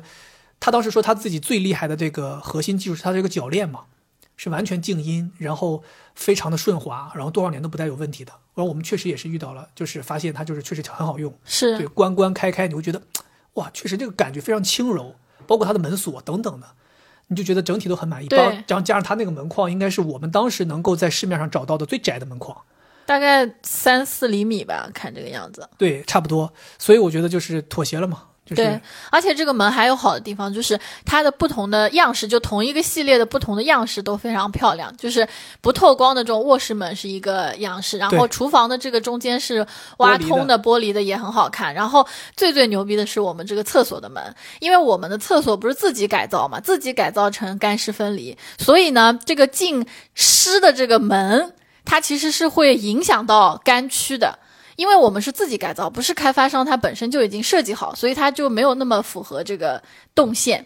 对所以这个门如果打开的话，就是会挡到我们这个干区的水池。那后来我们是想了一个办法，就它那儿正好有一个门是折叠门，它这个半折叠还是那种三分之一、三分之二折，对，对，就是打开之后吧，也不影响你，然后它这个门又不会是一个门完整的长度，一个弧线画过来很挡路，它是变成了一半儿，就感觉很好，三分之一，三分之一，对，它就是折成一个三分之一，把一个门分成三等份儿，然后这样折一下。这个门当时我们看到之后，就是真的是帮我们解决了一个大问题，就我们这个卫生间的门确实苦恼了很长时间。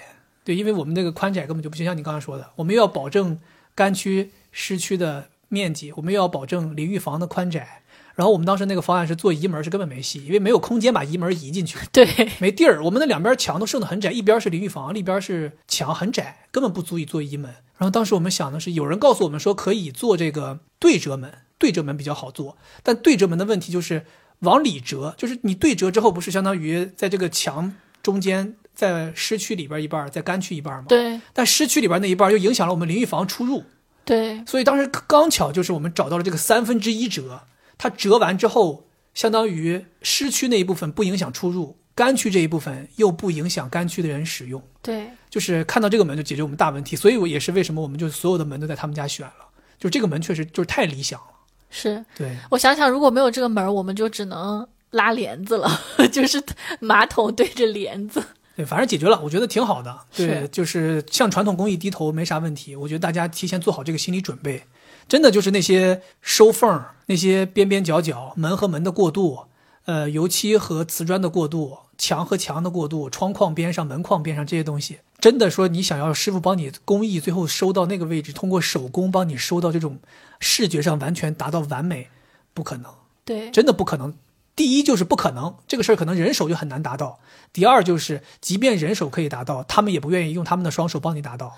对，这个其实就像 IT 公司的产品和研发一样，就产品你可以把它设计的特别好，但是研发他就觉得我没有办法给你实现，对，对吧？你怎么你啊一定要写一个没有 bug 的东西出来？不可能啊！对，怎么可能啊？你必须得找一个门框把它 bug 收住，就类似于这种感觉。对，所以我觉得也不要互相为难，而且你特别喜欢的这种点，也是你之后生活中会特别在意的点。如果它又出问题的话，会让你非常糟心。对我当时就是连踢脚线都不想要，我想说踢脚线也别要了。后来那师傅说说你在跟我开玩笑吗？那墙和地板，说你告诉我墙和地板怎么？弄？我说你能不能就是涂料给我一下做到底？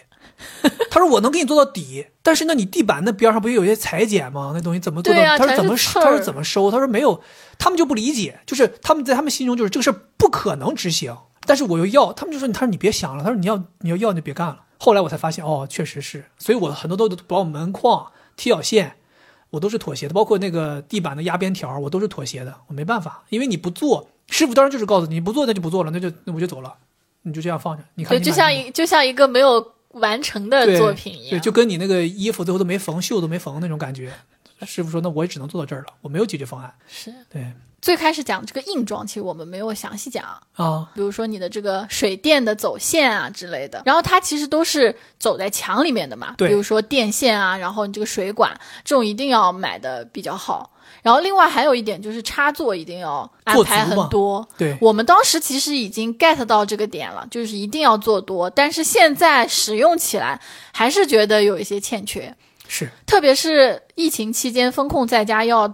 天天在家里面工作也要在家，然后我们就会觉得，哎，我们工作的这个地方好像插座有点不太够。我们不是还拿出插排来用吗？对这个其实挺难的。我讲心里话，我现在回头想想挺难的，因为我们当年做插座，我们电视下面这个插座做了十二个。啊，当时那个装修师傅说说不要做了，说可以停吗？不要再做了，就是没必要吧？做这么多，你们家到底干嘛？你们在这儿是有什么？在这个地方是是是要开网吧吗？是不是？我说不是，我说我就是怕到时候万一，我说你看机顶盒，这个小米盒子，然后这个什么电视、游戏机、音响，这个那个，师傅说够了，够了，够了，别弄了，再你要多少？我说我要十六个吧，二十个吧。他说别停了，停了，好吧，可以吧，就够了，好，差不多了。但是其实你仔细想一想，你当下确实是够了，但是你这个生活不是这么多年，你这个房子像刚才说住五到十年，你这后面不会增加很多东西吗？有一些新的科技发展了，你想增加了，你是不是要摆个灯啊？是不是要摆个什么氛围的东西？又慢慢越增加，你最后终究是不够。但是呢，这个也现实，就是你确实没办法在当年就规划到五年之后的东西。对，所以有的时候吧，我觉得大家就尽力而为，就是当时那个时候把它规划足一点，然后再规划足之后再稍微超一些。如果五年之后真的还有很多新的需求出来，你可能还要再想其他的解决方案。没错没，错因为，现在有一些解决方案可以帮你拓展嘛，就是插座帮你拓展，它可以在一个插座上面拓展出三个插座。那可能这就是后续一些哦，还有这种拓展，不得已的这种解决方案嘛。对，总而言之，就是大家其实规划多，无非就是希望家里不要拖插排，就觉得拖插排难看。但现在其实也有很多这种解决方案，你即使拖插排出来，它也是帮你把插排隐藏起来的，比如说可以粘在电视柜后面呀，让你看不到呀，等等之类的。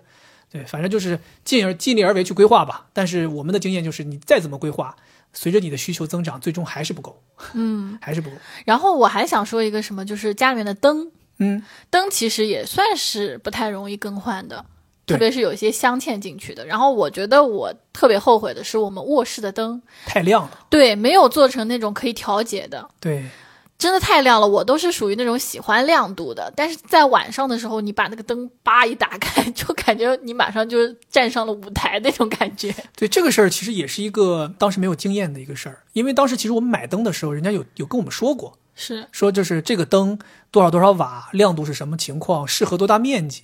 但其实我们自己心里清楚，我们买的灯所适应的面积，其实都是比我们现在这个空间要大的。当时我们其实就是一直担心说怕不够亮。我们当时买灯的时候想的是，哎，我怕不够亮，我怕怎么怎么样，你就买了个很亮的灯。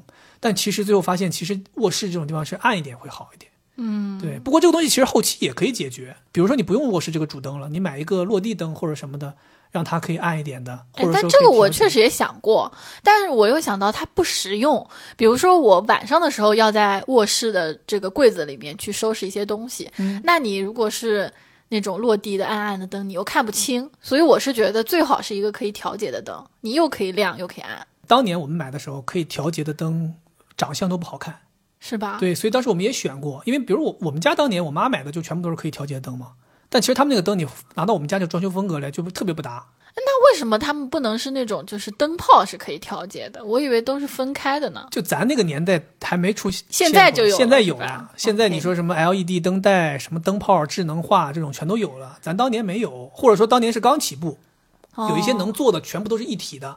你想买这个灯带，你就必须得配这个灯，哦甚至你这个开关都得按他们的。然后还有一些是那种遥控器的，都是很落后。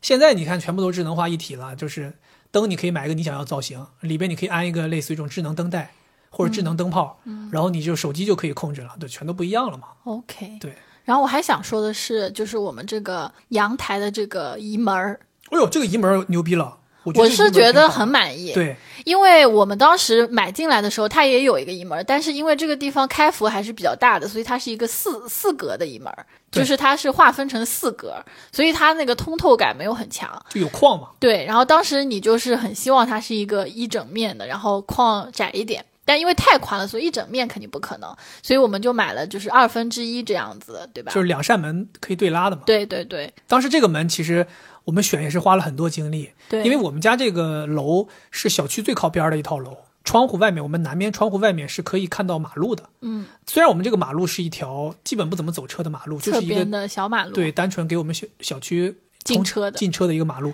但是你多多少少还是担心，那个时候会担心说有噪音。就有这个马路上的一些噪音，我们呢又是阳台，紧接着是移门，移门然后就是家里了。我们又希望说这个环境可以隔音好一点，所以当时在选移门的时候，我们就想选一个那种隔音效果非常好的移门。但是这种移门呢，它就是对于玻璃和它的这个框架的这个铝材要求就比较高。所以当时我们选了很多，我们记得那个时候咱们天天跑到那个建材市场，到人家那个铝合金窗店里就开始试什么把我关进去，然后我在里头说话，你能不能听得到？对，放音乐能不能听得到？然后来检测这个东西开窗、开门和关门之前有什么差别。对，后来我们就选中了这个嘛。就其实这个门我们现在选的，其实当时花了挺多钱。我觉得也算是性价比，因为我印象很深刻，有特别贵的，当时有一个德国品牌嘛，对，那个真的超级好，就是感觉你真空了。那个房子我之前去看过，翠湖他们用的就是这个牌子。哦，怪不得。对，翠湖还有很多这个呃高档小区，融创都用的都是这个牌子的窗。那个那个窗真太贵了，那个窗可能就是，咱就说吧，呃，一小扇窗，就是咱说就瓷砖大小这一一小扇窗，可能都要一万块钱。你咱要做一个这种大的移门，像咱这种两扇的大的移门 这种东西的，人家没个五六万根本就不给你做。是，对，所以当时我们就相当于找了一个性价比比较高的，然后做了。然后关于这个移门，我有一个东西可以分享给大家，可能有些人不知道啊，就是这些移门用的玻璃不都全都是所谓的钢化玻璃吗？角落里面有这个三 C 标志的这个钢化玻璃，包括你的淋浴房的玻璃，全部都有这个钢化玻璃。可能有些人不知道，这钢化玻璃啊，它不是真的百分之百安全的。钢化玻璃是有一个千分之三的自爆率的，就这个自爆率，你们要知道，不是什么使用不当而爆炸，是你就放在这儿原封不动放在这儿，什么都没碰它，它就自己爆了，是有这样一个概率的。哦，我们是怎么知道的？我们是有一天下班晚上回家，进到家里之后，客厅灯一打开，当时就懵了，家里有一扇移门已经全部都是花的了，自爆了，炸了，就移门的有一一侧的玻璃已经炸掉了，炸得稀碎，然后甚至有一些很小的渣子掉在地上，当时懵了，我操，家里被人袭击了吗？不是爆爆窃了吗？是有人有人来我们家怎么就想要破门而入吗？然后当时还看了看家里贵重东西有没有丢，还没丢。说这东西是是外边有什么鸟撞击了吗？就是这各种就那种想法都在脑子里面回回复。但那天我们回了家还挺晚的，所以已经基本联系不上就是售后了。那是什么时候？大概过了多长时间？可能是二零年，哦，我记得是二零年。然后我就打电话给当年买门的时候那个销售，销售还不错，就很晚还接了电话。他说：“你别担心，他说我们明天让师傅去看一下具体是一个什么情况，然后我们可以帮你们去解决这个事情。”他说：“但是呢，你们这个已经过了这个售后的保质期了。”他说：“如果要是这扇门要换，无论是换玻璃还是换整门，他说可能都是要需要你们出钱的。”我说：“没问题，我说就出钱我们肯定是 OK，但是我们真的有点害怕，你帮我们处理一下。而且加上我这种人，我希望他赶紧解决，给我换一扇新的。”后来他们的师傅就来了，来了之后师傅才告诉我，师傅说这东西就是自爆，他说不是任何没有任何外力，他说我们看这个情况没有任何外力，他说如果要是有外力，会有一个点，对，那个点是撞击的那个点有外力。他说你这个没有任何点，他说就是一个自爆。他说这个这种玻璃门，这种钢化玻璃是有千分之三的这种自爆率的。他说你们就是倒霉摊上了。我靠，当时我那个就那种感觉，就这也太倒霉了啊。然后你知道吗？要换这扇玻璃，他要把整个门拉走。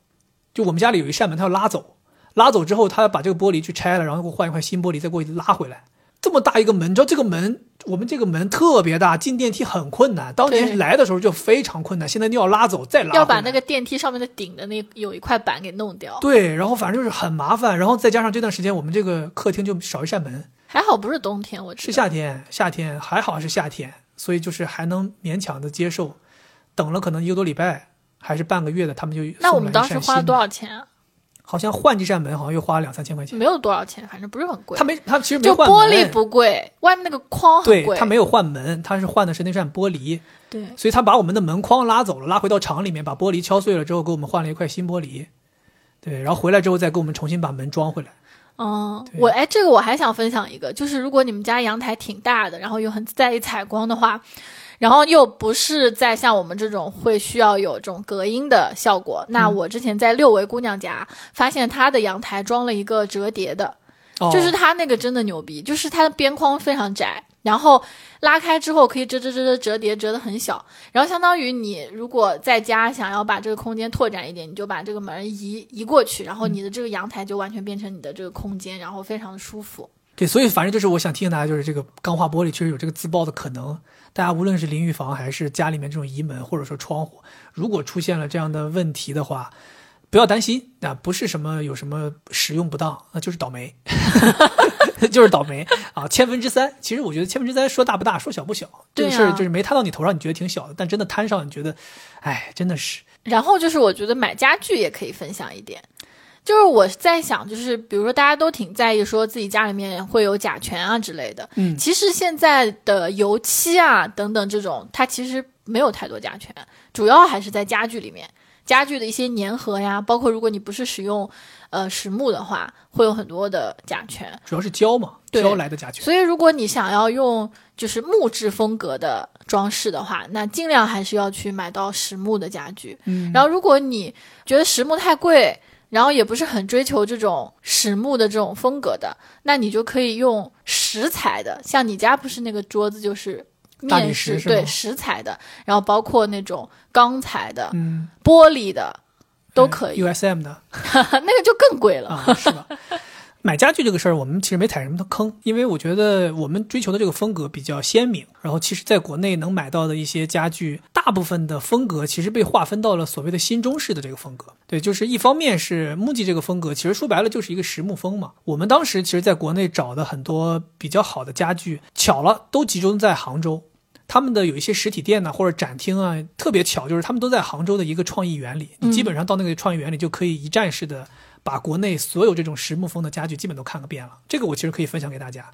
我们当时去那个，为了去杭州那个创意园去看家具，去了好多次。装修的时候老往那儿跑，甚至还在那儿住，有的时候在那儿住，周末在那儿住一晚，然后再好好看家具。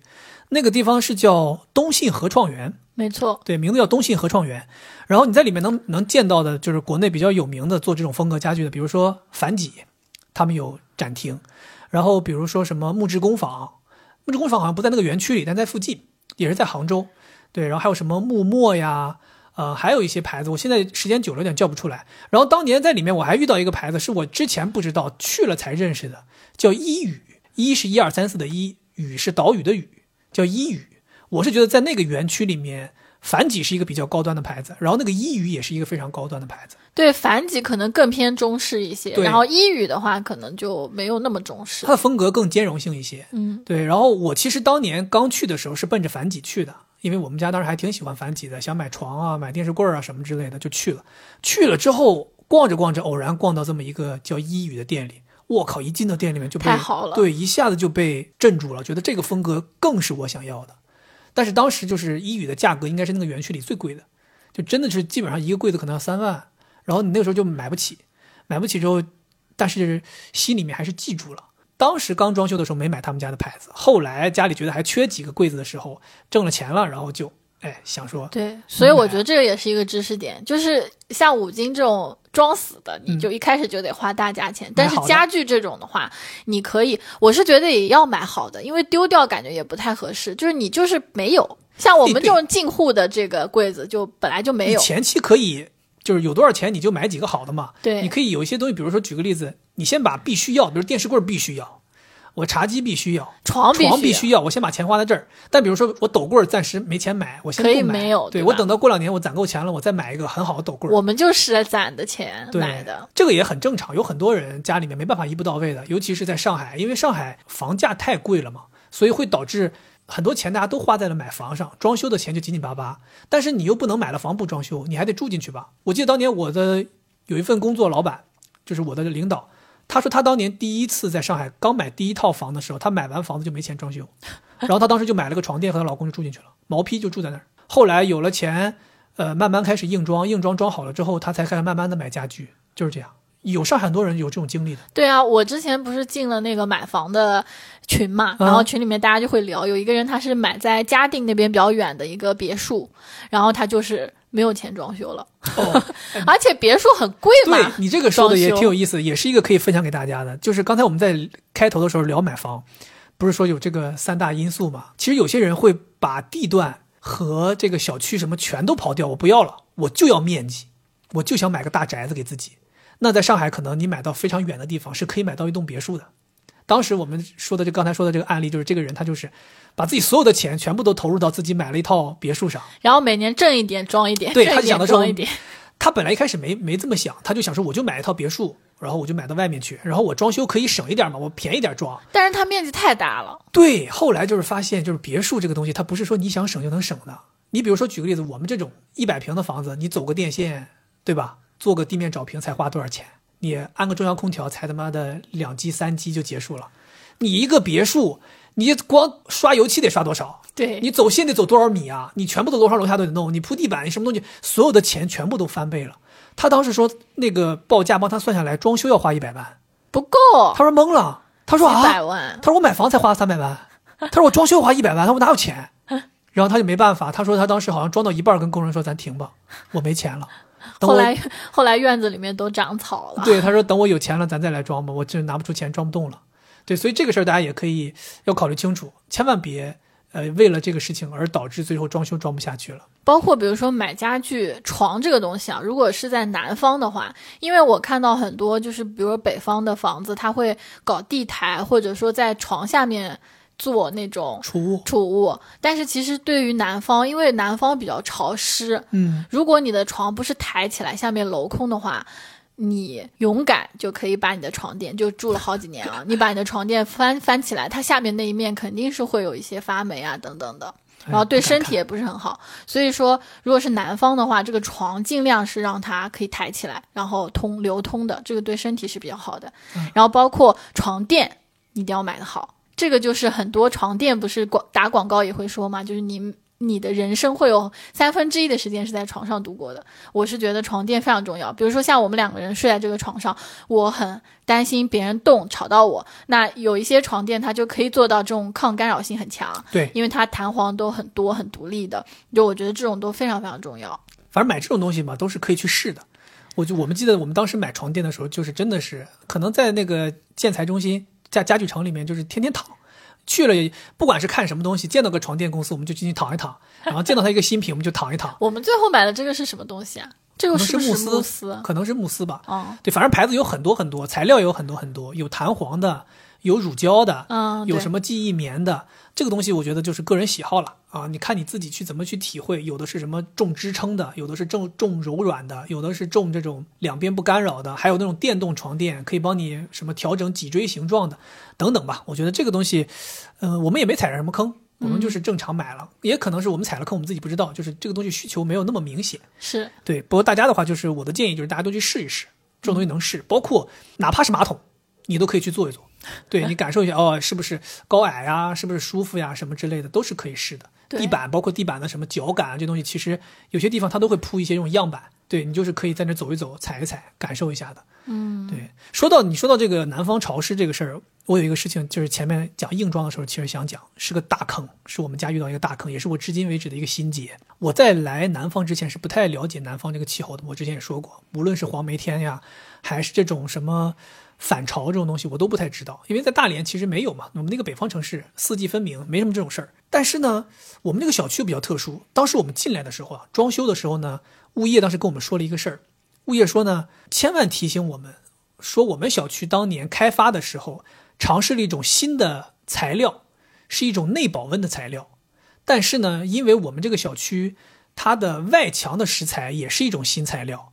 然后内墙的内保温呢，当时也是一种新材料，不兼容，导致这两种材料都过分的怎么说，走的比较靠前，所以不是特别的好。我们的外墙这个石材呢，吸水性特别强，但我们内墙这个内保温呢，反潮，反潮，所以就导致我们的这个房子会很容易出现，你这个窗框边上会出现反水，会出现。呃，有一些这种渗水、渗水或者甚至发霉的情况。然后物业特别提醒我们，你们在装修之前啊，尤其是你们这种要重新装的，一定要把所有窗框边上，他当时说的是窗框、门框边往里推，好像当时推的时候三十厘米，说要全部都铲干净，那些内保温全部都铲干净。然后我们当时还挺感激物业的，说，哎呀，他幸亏提醒我们，不然我们自己哪清楚这个事儿，我们就全都铲干净了。但是，但是。其实物业说好也好，说不好也好，他光提醒我们铲了，我们确实给铲了，但他没有提醒我们要重新做内保温。内保温是一个非常重要的东西，可能早几年的老房子没有内保温。你们有些人如果住过那种老房子，或者说回忆一下自己家里以前老房子，尤其是比如说东北，我们家东北非常明显，冬天的时候我们屋里有暖气嘛，外面又非常冷，这个冷热温差会导致你在家里面这个窗框窗边会出现这种所谓的冷凝水。这个这个就是所谓的反潮，就有的人以为是我家漏水了，其实不是，就是你家就是反潮出水。这个情况呢，你在上海其实有很多房子没有，比如说有些房子它没有地暖，它其实不太会出现这个情况。但我们家里外差不多，对，就是屋里也冷，屋外也冷。但我们家装了地暖，就导致冬天的时候我们家里面特别暖和，但外面如果冷的话，我们这个因为窗框边的所有内保温全被我们铲掉了，但我们没有做新的内保温，所以我们这个窗框边的温差就会特别大。就会产生所谓的反水现象，哦，这个是我们当时完全不知道的。其实后来我才听他们说，他们说就是我咨询了一些其他的师傅啊，包括一些后期的三方公司能帮我解决的事情的人，他们都说，其实你们家缺的就是要把内保温重新做，做一遍全新的内保温，好一点内保温，然后做好了这个防水之后，再涂这个墙面就能解决这个问题，或者说能大大改善这个问题。对，所以咱们当时就是吃的这个亏。你看我刚才说的嘛，第一是物业没提醒你，他光告诉你拆，没告诉你重做；第二是咱们的这个硬装公司，他也完全没帮你想这个事儿。你告诉他，你说把那保温给我铲了，就给你铲了。铲完之后，他也没告诉你说这东西重做。其实按理讲，你说咱们作为老百姓，咱哪懂这个呀？这不就得需要这些专业人士来帮你吗？所以他们没提醒，咱们就落了这么一个大坑。所以还现在很有可能，咱们现在出现这个问题，保不齐咱再住几年严重了，咱可能真的得找一个三方公司过来，在咱们已经住了的情况下。帮我们铲掉，重新弄一弄，嗯，对不对？这就很难受，所以我就说嘛，有的时候这些功课大家都会过分的去思考，在装修的时候，我最后这个房子装好了要呈现的样子。就像我说的，大家喜欢买什么样的沙发、什么样的柜子、什么样的龙头、什么样的台盆，怎么装，大家想的都是这些呈现上的事情。但其实那个骨子里面最硬的那个东西，就是最根本的那个基础建设，有的时候大家容易忽略。对，这就是为什么我说要找一些靠谱一点的师傅、有经验的师傅，他们帮你提醒一个这个比什么都值钱。对，然后你也可以去观察和问问邻居，因为大家都是一个小区的，它整个基础建设都差不多，啊，然后邻居就会告诉你有什么事儿。像我们小区里面，其实漏水这个事情挺严重的，就嗯很多邻居都在抱怨，而且我们家这都属于轻的，对，别的家就是哗哗流水，一面墙都在流。因为咱们这个石材的原因嘛，你能从视觉上面，就是我们这个小区一下雨，我们的小区颜色就不一样了。变深了。对我们这个小区，就是你平常看的时候是那种有点那种浅沙色的那种石材，还挺亮的。一到下雨，我们就变成那种棕色屎棕色了，就是吸水了。你能感觉到那个墙面吸水特别严重。嗯，对，当年他们也是就提过，说开发商用的这个石材，当时就是也属于开发商被坑了。当时选了一批石材，其实没想到这个吸水性这么强。其实你应该是干挂，就是它的这个墙面应该是挂上去的，哦但它其实是贴上去的。是吧？对是这个原因。对，所以它工艺上也偷懒了。对呀、反正嘛，所以我就说嘛，就是无论是小区本身的硬件条件，这是为什么我们要强调说你找得找一些比较大的开发商。对，我们俩前两天在散步的时候还在聊，说如果再给我们重新来一次，我们会怎么样？会想什么？我其实自己想一想，你让我重新来一次，我还是会做这些事儿。当年的就是这个追求，当年就是这个想法，就是这个审美。你说让我重新来一次，会不会避开这些坑？可能也很难。所以我只能说，我接下来如果要是有机会再换房的话，我是反正肯定是不会想要自己装修了。反正我是会就觉得我更不想管了。对呀、就是我不想自己装修，因为你像我刚才给大家讲了这么多装修的时候遇到这些坑，其实你说我已经非常谨慎的一个人了，我已经非常追求完美的一个人了，我已经很投入心血，我都干了一年啊，但是你最终结果其实也未必真的就那么好，所以我后来就有点心灰意冷，就心想说，我还不如找一个真的好一点的开发商，然后这开发商水平比较高，然后他的本身的这个精装的房子品质就还 OK，我到时候找一个三房监理过来帮我检查一下，该有问题的地方修一修，没有问题的地方我就直接交付了。然后我自己完全靠软装，靠我其他的设备，靠我自己的装饰，来让这个家有一些我自己的风格，也挺好。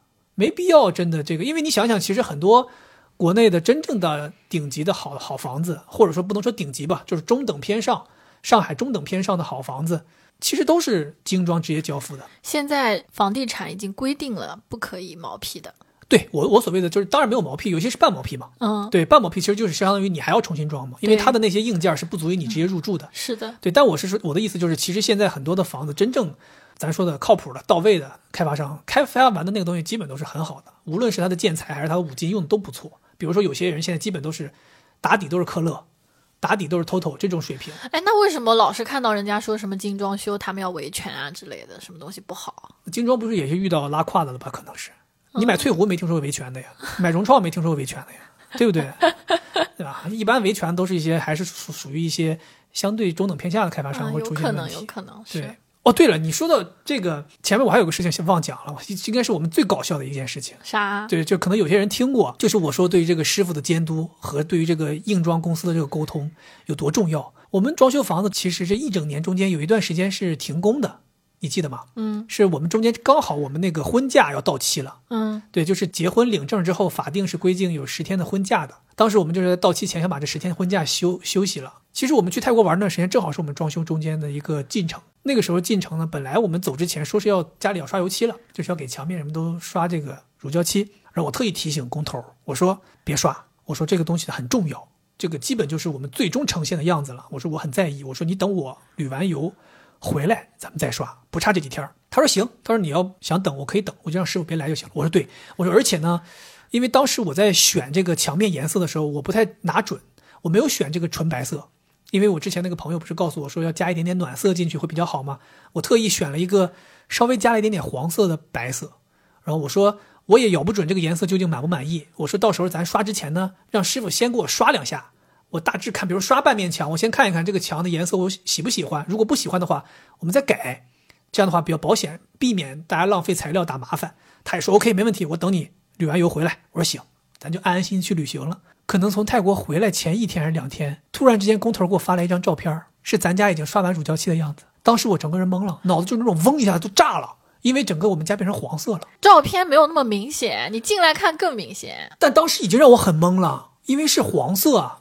你们可能不知道当时那个照片是什么情况呢？是我们家里的所有的天花板全部都是纯白色，但我们的所有的立面的墙全部都是黄色，所以这个反差特别明显。我当时整个懵了，我说不对呀、我说我要的是木吉那种风格，为什么给我整成这种？这是什么风格啊？敦煌莫高窟，这是这是这是这这是家人就是在这有一个抽烟的，有个大烟鬼在这住十年吗？这墙怎么黄成这样？然后后来他们还扯皮说这就是你选颜色，我们就按你颜颜色涂的。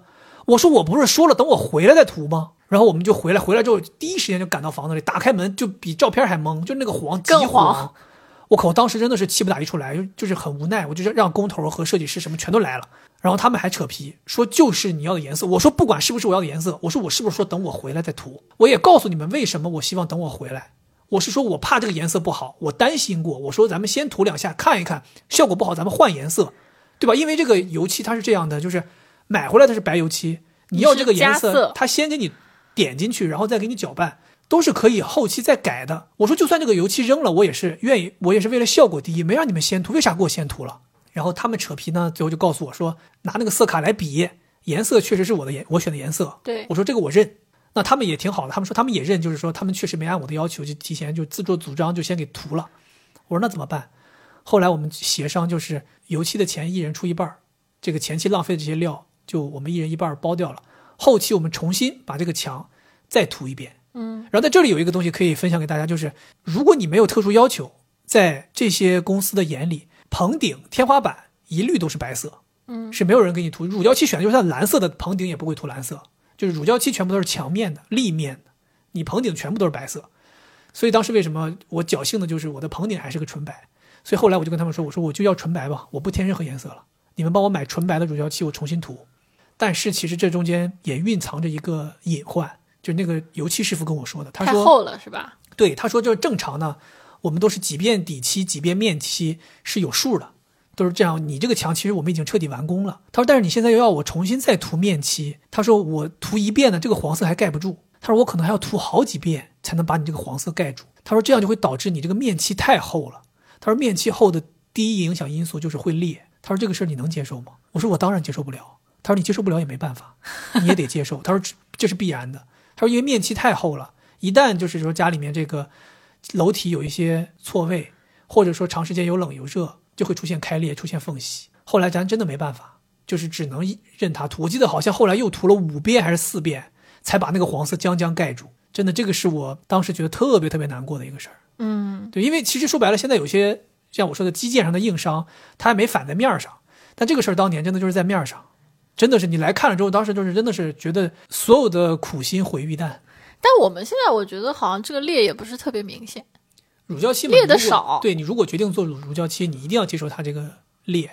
呃，小的这种细如发丝的裂纹太多了，我都看不见。对，然后要是大的有一些这种墙体错位的裂裂纹，其实也是有，慢慢你就就只能接受，因为这个东西就跟我刚才说那个潘多摩地面一样，它有些东西就是材料特性导致的，它不是说哪个师傅没给你做好，它就是材料特性，它就一一定是这样。你要是不想它裂，你就贴壁纸，或者说你就挂瓷砖，这可能将来可以帮你省心。嗯，对吧？说到瓷砖，瓷砖我们也有一个挺有意思的事儿，就是当年我们那个时候做瓷砖的时候，基本都是填缝儿，对吧？现在可能很多人装修做瓷砖，大家都知道是美缝儿了嘛。我们当时那个美缝儿还没有那么发达，或者说普及没有那么高，基本上师傅都是帮你用填缝剂填缝儿的。但那个时候呢，填缝剂会有一个问题，以前小的时候家里都是知道，就是时间久了会变黄，会发霉，这很正常。尤其是那个浴室里面的这种填缝剂，因为你老要见水嘛，我就不喜欢。我就问师傅说有什么别的解决方案吗？师傅说现在好像还有一种高级的东西叫美缝，他说你可以自己去研究研究，我们没做过。我当时就去研究，哎，发现确实挺厉害。它是一种那种胶打进去，然后冷却了之后，它会变成一种硬性的，跟那个水泥一样很硬的。对，然后它就是长时间不会变色，不会发霉。我想说这个挺好，我就说师傅，我想做这个。然后咱们那个装修队说我们不会干，他说你们要你要做呢，我们就不给你填缝了，就给你留着，你到时候自己找人来给你美缝。我说那也行吧，反正咱们也心里清楚，当时跟这个装修队都搞到这个程度了，基本对他们也是已经心寒绝望了对，我就去找，想找一个美缝的公司来干。后来发现呢，其实当时那个年代会干美缝、能干美缝的师傅也不多。然后要价都非常高。我记得那个时候可能是一米可能要几十块钱，反正很贵。我记得好像当时说把我们全家的这个瓷砖全部都美完之后又要花上万块钱。我天呐，我想说到那个时候我哪有那个预算来再花这个钱？因为咱除了要找师傅，还要自己买料嘛。然后咱当时想的是，我们买好一点的这种美缝胶，在这个品质上能够保持时间长一点的。然后你发现所有的这些卖的这个美缝胶的这些厂家都有教程，就教你怎么自己打、自己做。哎，那时候发现就这东西好像挺简单的，我可以自己弄。那我不如自己弄得了。然后我就简单看了看，发现哎，这玩意儿简单，自己干。我他妈把这笔钱省下来，我买更好的美缝胶，我自己弄。我每个礼拜都来干。然后那段时间，我的天啊！一开始不知道，还挺有激情的啊。晚上七点下班。拎着个那个胶枪就来了，自己搁家里打，自己跟那美缝。我不也一起参与吗？对，那个时候还觉得啊，你看我们这个房子是真的，我们一砖一瓦自己弄起来的，将来住起来有意义啊。前几天还这个想法，后来几天不行了，我操，干不动了，太累了。关键那个天气超级热，而且我们当时弄瓷砖，瓷砖其实是比较早的一个工程，那个时候其实还没有灯什么的。然后家里面就是又没有电扇，又没有空调，又没有灯，我们还买了一个那种露营用的小灯。对，因为露营灯，露营用的一个 LED 的灯，对，然后放在地上简单的照照亮。对，然后当时厨房是那个吊顶装好了，有一个排气扇，对，可以吹风。我们就在厨房美缝的时候，就靠那个风吹，能稍微凉快一点。对，我靠，那段时间干的腰都快累断了。那个时候就觉得自己真的没有休息，就是每天上班，上完班之后下了班就开始来这儿美缝，美到他妈的九十点钟回家洗个澡就睡觉了。周末也是天天来美缝。那个时候就是咱俩活活没日没夜的干了一个礼拜，给家里这些东西才美好。对，一开始我们还追求完美，他们说那个美缝最好是先在那个贴胶，对，在那个边边角角啊，在这个拉上那种美纹胶带。然后美好了之后，把美胶带一撕，非常完美。后来就贴胶带，就贴他妈两三天，累的都麻了。我后来心想说：“去你妈的！”他们说就是其实可以直接打，打完之后拿铲子一铲，用力铲就还是可以的。反正就是我跟大家讲，就是美缝的东西确实挺好。我们家这个五年了，没有发现任何有变色呀，有现在应该全是美缝。对，现在应该全都美缝了。所以呢，而且我觉得现在这个手工费应该也下来了，所以大家就是找专业的人来帮你们干吧。千万别自己弄了，哇，真的累完了。我现在想起来都是，我都回忆起当年那个弄个小灯搁那儿，每五十厘米就得移动一下灯，看不见了，再每五十厘米又移动一下灯。我那个时候真的是腰都是断的，太辛苦了，真的太辛苦了。哦，最后还有一个东西，我想跟大家说一下。前面我们吐槽那么多跟师傅对接的嘛，就其实家里的装修师傅是一方面容易让我们吐槽，另外一个就是所有的送货师傅也太容易让我们吐槽了。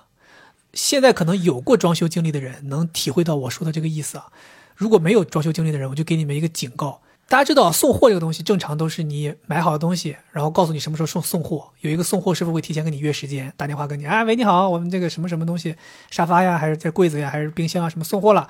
你什么时候有时间呀？常规大家都以为我们是预约的吧，对吧？我们是两头碰吧。我说我什么时候有时间，你什么时候时间来？我一般都会说我不想周末这个太早，咱下午吧，比如说礼拜六下午三点。你帮我送货，师傅一般都跟你说好，没问题，那就礼拜六下午三点见。装修一整年，送了这么多货，从来没有一个师傅讲心里话，我不夸张啊，从来没有一个师傅是按照约的时间来的。我们永远约约下午三点，约中午十二点，约下午四点，约下午两点，约下午一点，没有，从来都是早上起七点钟打电话给你了，我到了。哎，喂，你好，我到了，我给你送送东西的，已经到了，你在哪儿呢？你知道吗？当时我们两个人装修的时候，我们住的那个地方离我们现在装修的房子还有一个可能十五分钟的车程，就在家里睡蒙乎的。突然电话来了，电话来，喂喂，你好，谁？哎，喂，你好，呃，那个我是给你送这个的，我们我已经到小区门口了，你下来接一下。我说师傅，咱昨天不是约，就昨天啊，礼拜五约，咱不是约下午三点吗？师傅说，哦，是吗？那我现在已经到，怎么办呢？就是那种，就是这种，就是你真的无奈。你说怎么办？你跟他说，你说我咱咱当时有过，我就跟师傅就是生气，我说我说的三点，就三点咱再来送。师傅说，那那那就今天送不了了，下次再约吧，走了。他就是比你还强势，比你还狂，约的下午三点，他不按时间来。他还有理了啊！我现在就现在来了，你能怎么办呢？对吧？他们有的时候你就是真的。我为什么我说装修这段时间你就做好准备，没有周六周日，没有休息，因为你就算你想给自己安排好好的，说我都跟师傅约好了，我周六周日可以睡个懒觉，没有戏。我就这么告诉你，所有的师傅全部都是一大早开始工作，全部都是一大早要送货。我那个时候我真的，后来我就索性就是没事，师傅说喂你好，几点有时间？明天早上七点我就 OK，我都我可以。我接完货，我再回家睡就睡个午觉吧。对，只能这样了，真的服，很无奈，就是被这些师傅折磨的。行吧，我们这上面给大家分享了这么多，哎呀，真的回忆起来，我这也也是很很辛苦。我回现在就是也是一身汗，就想起当年自己美缝的时候，那个 那个那些干那些活儿，真的家里面有好多事情都是我们自己干的，包括我们后来补油漆的时候，嗯，对吧？有好有有几遍都是我们自己刷的。对那师傅说他太累了，他都刷不动了。我说那我来，我师傅你教我，我来帮你刷。包括铺地板，咱还帮师傅干；包铺瓷砖，咱也帮师傅干，对吧？对那个时候。怎么说吧，头一回装修，自己也有热情，也有兴奋劲儿。有些事情确实自己干。那个时候我记得咱装地暖的时候，我连和水泥都是自己和的，嗯还跟着跟着师傅一起干，还挺开心的。现在回头想想，真的就像我说的，如果让我再来一遍的话，我是肯定不想自己装了。我接下来如果人生中还有可能换房的话，我肯定也不想再买需要自己装的房子了。其实我也想说，有很多东西啊，没有必要有太执念的追求。这个你说给你自己就可以了。，对，因为这些东西吧，几年之后肯定是过时。你这个房子住个五年，住个十年，可能东西肯定就是过时，你都得换。所以吧，我觉得家里面这个硬装就是一个简简单单的，你就是把所有东西能换的东西，就是不断的去更新就行了，就是不断的去更新，去满足你的审美。对，这个可能我觉得是一个比较长远的一个计划吧。对，对，所以希望现在无论是正在装修的，还是呃将来想计划要开始装修的，我觉得每个人都跳不过这个坎儿。你肯定，除非你说你家里面已经有这种装修成的房子，直接搬进去拎包入住，那是另当别论。大部分人都要经历这么一次的，所以我觉得大家可以衡量一下我们这些经历，我们这些辛苦的过来路啊。大家想一想自己要不要装修了？大家想一想自己要不要费这个劲啊？是买毛坯还是买精装？无论如何吧，我们都希望所有推进装修的人能够顺利一点，不要太辛苦、啊！自己放过自己，把钱花到刀刃上，然后去请一些专业的人来帮你解决。对，对，希望大家能够早日住进自己的房子，呃，可以摆脱这种漂泊租房的生活。对，然后如果是你的父母来帮忙的话，一定要怀有感恩之心，而不要觉得他们给你弄个什么玩意儿很丑。但是确实有一些父母给你按照他们的需求弄一个东西，让你确实挺难接受的。我觉得父母如果要来帮忙的话，就让他们帮忙盯一盯吧，嗯在审美上就不要出建议了，嗯，对吧？同样，我们孩子在父母的装修上面也不要出太多建议。对他们喜欢什么样子我记得我当年我妈还挺尊重我的建议的，我给家里出了好多建议，后来发现她根本就没执行，就她还是按自己的，还是要他妈的镜面背景墙，就是还是得喜欢自己喜欢的，还是要大理石桌面，就是她还是有一些自己的追求。嗯嗯嗯，对，所以我觉得大家都别互相干涉。然后呢，夫妻之间呢，关于装修，就是以我们俩过来的经验，就是有话好好商量，千万别吵架。装修也是一个花大钱的事儿，在这个花钱的过程当中，很容易出现一些拌嘴、吵架。肯定啊，尤其是那个时候，你想要这么辛苦，睡眠又不足，每天很疲劳，又要兼顾工作，又要兼顾装修，很容易出现一些情绪上的问题。对啊，决策的那个人说：“我他妈想那么多，然后你现在还各种不满意，对吗所以总而言之，就是大家和和气气，然后避免走进我们的这些坑里。？”好，啊，好吧，那以上就是这一期节目的全部内容了，然后我们下一期节目再见，拜拜。拜拜。